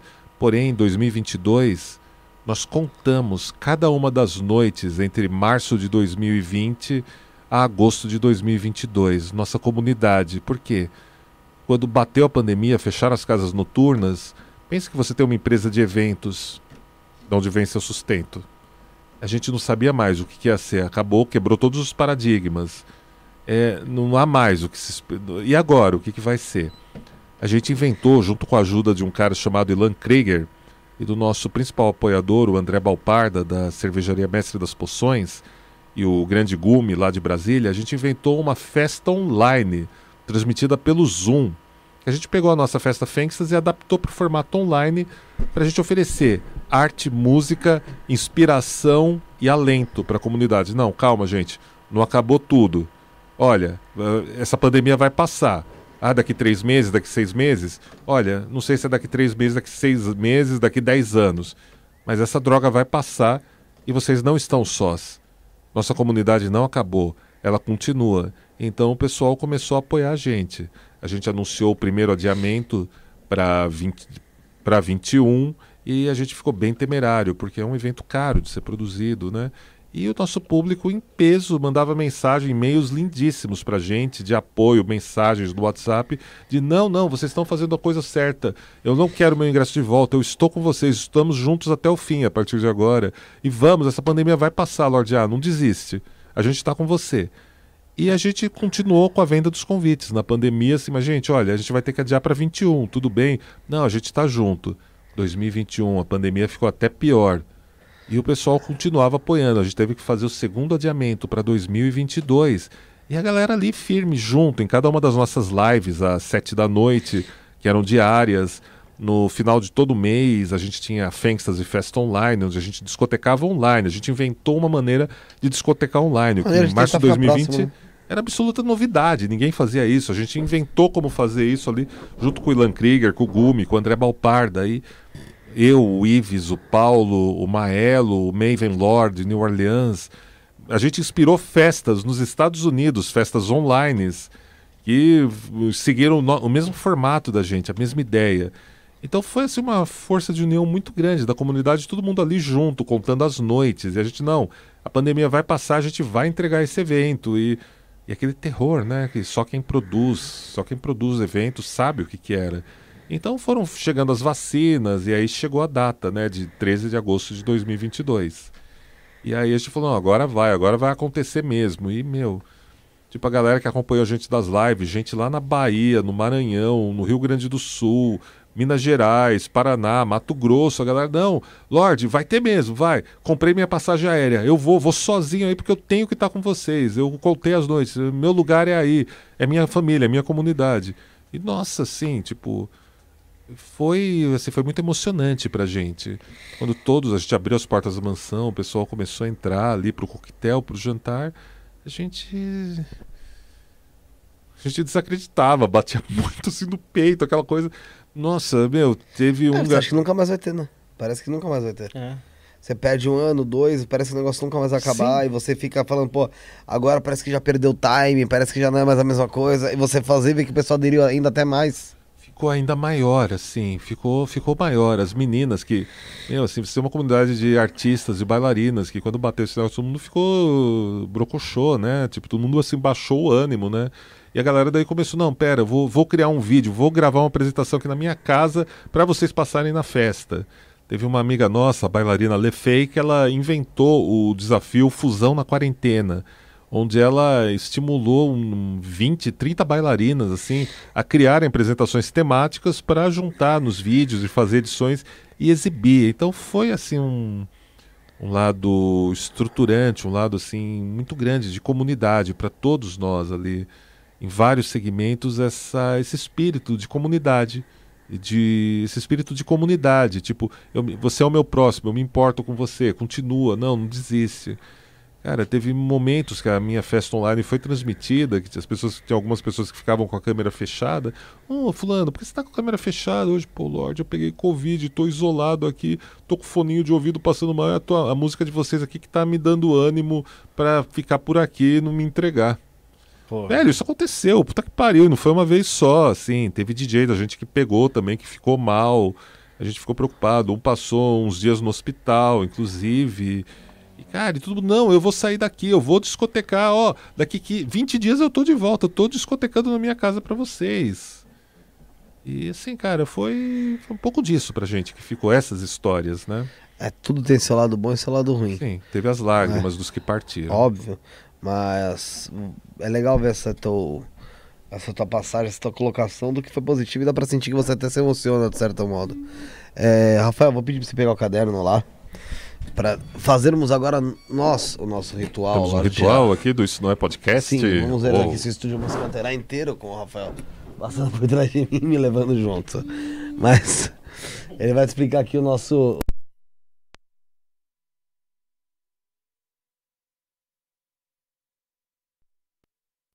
Aberto o microfone. Então não sei. É o cabo. É Provavelmente. sempre o cabo. Rafael, explica ao nosso nobre Lorde qual é o nosso ritual. Seguinte, Lorde, nós temos um ritual aqui que nós, quando chegarmos a 100 mil, 100 mil inscritos no nosso canal, estamos próximo do nosso objetivo, eu espero. Oh, muito. a gente vai relembrar os programas que, que fizeram a gente chegar até aqui, né? Pelo menos do 100 até, até o. É porque do chegar ao 0 ao 100 mil. 100 a gente já fez. A gente já programa. fez. e aí eu peço para você deixar a hashtag do seu programa, que é 218, a data de hoje, escrever um recado pra gente relembrar e assinar pra gente. Enquanto isso, Rafael, dá os recados da descrição. Pois Abre o celular aí, lê, lê o pessoal da descrição, lê toda a descrição. Fala com o pessoal. Pois é, aí. pessoal. Enquanto isso, você pode se inscrever no canal, primeiramente, né? Tem que olhar, Que você é- vai ver se você tá inscrito, que é- será? Que é bem importante, né? Se inscreve é. no canal. Já olhou se tá inscrito? Se não tá inscrito, se inscreve. Pode também se tornar membro. Se você já tá inscrito, bem importante você se tornar membro do canal aí, né? Que é importantíssimo aí pra gente aí. R$ 4,99. Seu nome vai ficar em verdinho lá. Você vai fazer sua pergunta, vai Sim. ficar em destaque pra gente. É verdade. A gente vai ler com muito mais facilidade. É, na nossa descrição, se você abrir a nossa descrição aí da, da, da live aí, você vai ver que tem o grupo de WhatsApp. Tem. Lá o pessoal bate mó papo aqui sobre, sobre o que assistiu, sobre. Quase lotado lá, hein? Né, sobre espiritualidade. Poucas vagas, viu? É, tem poucas vagas. Pior que é verdade, é, né? Tem também os links da, da Horizon, Se você quiser fazer investimento aí, quer conhecer a Horizon, tem o Instagram da Horizon, o Facebook da Horizon, tem o contato do, do e-mail, do WhatsApp da, da Horizon lá. Você pode conhecer melhor a Horizon aí, tudo que tem sobre isso lá. Tem o link do nosso canal de cortes, que é sobre super importante também. Logo, logo vai ter cortes aqui do Lorde lá também. Lorde A. Que seriam os Lorde melhores... Ala. Lorde Ala. Isso aí. É, não, gente, pelo amor de Deus. Não foi a lá, gente. O Lorde A Ala. É, senão já daqui a pouco né? ferrou tudo. E aí vai ter os melhores momentos aí, né? Como tem De bastante gente aí, né? É. Tem, aí- tem, tem gente aqui que, que o Lorde até citou, pô. Frota Margog. Magog, Marcelo. Odébio. Sim, Pô, são o pessoal pessoas. que tá assistindo aí deve Vocês não conhecer. podem ver? Não, não, a gente, A só, gente só vai vai ver lá só- na frente. Só só. vamos ver lá na frente. É então eu aí. fecho, né? É o, Pode fechar. é o número do programa. é- A data? Data, que dia é hoje? 18 do 8. 18 do 8. Rafael, enquanto ele termina de escrever a data, por favor, suas considerações finais. Pô, quero agradecer a todo Mensagem mundo. criptografada. Opa! Eu tava vendo aí de longe. Dica, a do Runas. Olha aí, hein? Quero agradecer a todo mundo que acompanhou, todo mundo que interagiu aí com a gente. E agradecer principalmente ao Lorde aí, pô. Figura elegante, interessantíssima, super inteligente. Trouxe muitas informações aí, desmistificou o vampirismo aqui. Não, não tem. Não teve ninguém dormindo em caixão, não teve ninguém morto-vivo aqui. tá tudo certo. Muito obrigado, Lorde. Muito pela sua presença aqui e pelo conhecimento mostrado. Pô, eu que agradeço. Lorde, da minha parte agradecer, pedir desculpa pra você, pra audiência também, que hoje eu não tô muito legal, tô realmente muito cansado, diversas coisas aí, tô meio, a- meio abatido, então tá, eu tô aqui me mantendo pra, pra gente fazer um programa legal, mas eu tô realmente muito, muito cansado, então pedir desculpa aí se alguém achar que, ah, Felipe tá meio estranho, não, gente, é realmente eu tô, tô debilitado já, cansado demais, então por isso que hoje eu não tô muito, não, não estava tão gritante. Como eu fico, Uhum. mas fiz as perguntas que eu achava que eu achava que seriam seriam válidas. É, agradecer muito a sua presença. Como comentei contigo, eu queria alguém para falar de vampirismo e por acaso aconteceu bem rápido. É, era para acontecer mesmo, acho legal. É, gostei da tua história, gostei da história do vampirismo, do que você passou para nós como conhecimento. Deu para perceber que além de ser o vampiro, você também é uma, é uma pessoa que estuda muito esse assunto, esse tema, é, vivencia ele. E parabéns por toda essa família, essa comunidade que vocês conseguiram formar, que trazem tanto apoio e, como você disse, manteve. Você as manteve, vocês a mantiveram e eles mantiveram vocês nesse momento tão difícil. Eu tenho certeza que assim se prosseguirá até o fim das, das, das suas vidas ou não. Olha, dizem que um Segredo. dia o sol irá se apagar, né? Quem sabe tudo isso que a gente faça de alguma maneira estimule, inspire outros que nem saberão quem nós somos a levarem isso para um outro lugar, né? Sim, sim, a gente nunca sabe, né? Vamos, vamos- vamos- Vocês têm os segredos de vocês, né? Como diz a Danda Ao, né? Au, é, É. isso aí. Os segredos de vocês. E eu quero conhecer um pouco mais. Tá aberto aqui o espaço para você voltar quando você quiser para falar sobre o tema, para falar sobre os livros também. Opa, acabamos E nem aqui, ó, falando dos livros, Verdade. né? Mistérios Vampíricos aqui do Lorde A, Arte do Vampirismo Contemporâneo da editora Madras e também Deus. Deus é um dragão, Peraí que eu tenho que falar no pela. Penumbra Livros 2014. Deus é um dragão, dra- um dragão da Penumbra Livros, é isso? Isso. É esse aí de 2014. Não, perdão, 2014 é Mistérios Vampíricos, esse é 2019. 2019, Deus é um dragão. Mistérios Vampíricos 2014. Como o pessoal faz pra adquirir? Olha, o Mistérios Vampíricos foi reimpresso, tem lá no site da Madras, eu acho, não sei como tá, mas acho que deve ter por lá. O Deus é um Dragão deve ter lá no site da Penumbra ainda. A gente já acabou nossos estoques lá na Rede Vamp. E tem, é claro, a nossa Menina dos Olhos, né? Que é a Estrigóia, a revista da Rede Vampírica. É uma revista editada, editada, que conta com a minha curadoria, onde eu reúno pessoas, ocultistas do naipe da Stennett Manson, Thomas Carlson, figuras da literatura como Dacre Stoker, o sobrinho bisneto do, do Bram Stoker, criador do Drácula, professor Hans de Hulst, bandas como Killian Câmara, Incubus Sucubus, entre outras com entrevistas e muito, muito material inédito. E para quem se interessou nela, é só apoiar a gente lá no Campus Estrigói, em catarse.me Redvamp, que a gente está concluindo a edição de inverno Lá na dela. Redvamp tem, tem já pra cá, né? Só em rede, acesse redevampírica.com Ou Redvamp. ou redevamp.com Melhor falar Redvamp com P mudo ali. com P mudo, isso. É, redvamp com pmudo.com. Você consegue adquirir também a revista, ajudar e conhecer um pouco mais sobre esse mundo vam- de vampirismo. Isso, Mundo dos Vampiros. Muito obrigado pela presença, Lorde. Eu que agradeço, Nobre. Obrigado, então, ah, Lorde A. Obrigado, Rafael. Valeu. Josiel, todo mundo que Grande acompanhou Josiel, é atrás dos conosco. monitores. É, tá ali atrás. Grande não, né? Beijo pra minha amada Chendra, que tá aí até o tá final. aqui. Shendra Sarraza. Chendra Sarrasra. Sarrasca. Shendra Sarrasca, obrigado por liberar aqui, Lorde A, para estar conosco hoje. Teremos às sete e meia da noite no sábado, Ricardo Sanfilippo, para falar a segunda parte do programa do Ricardo Sanfilippo, vindo falar sobre vida após a morte, reencarnações reais, vem trazer aí bastante provas sobre o que ele fala, é, histórias, relatos. Eu sei que programa. é, eu sei que você gosta disso, bebê. É, eu sei que tá assistindo.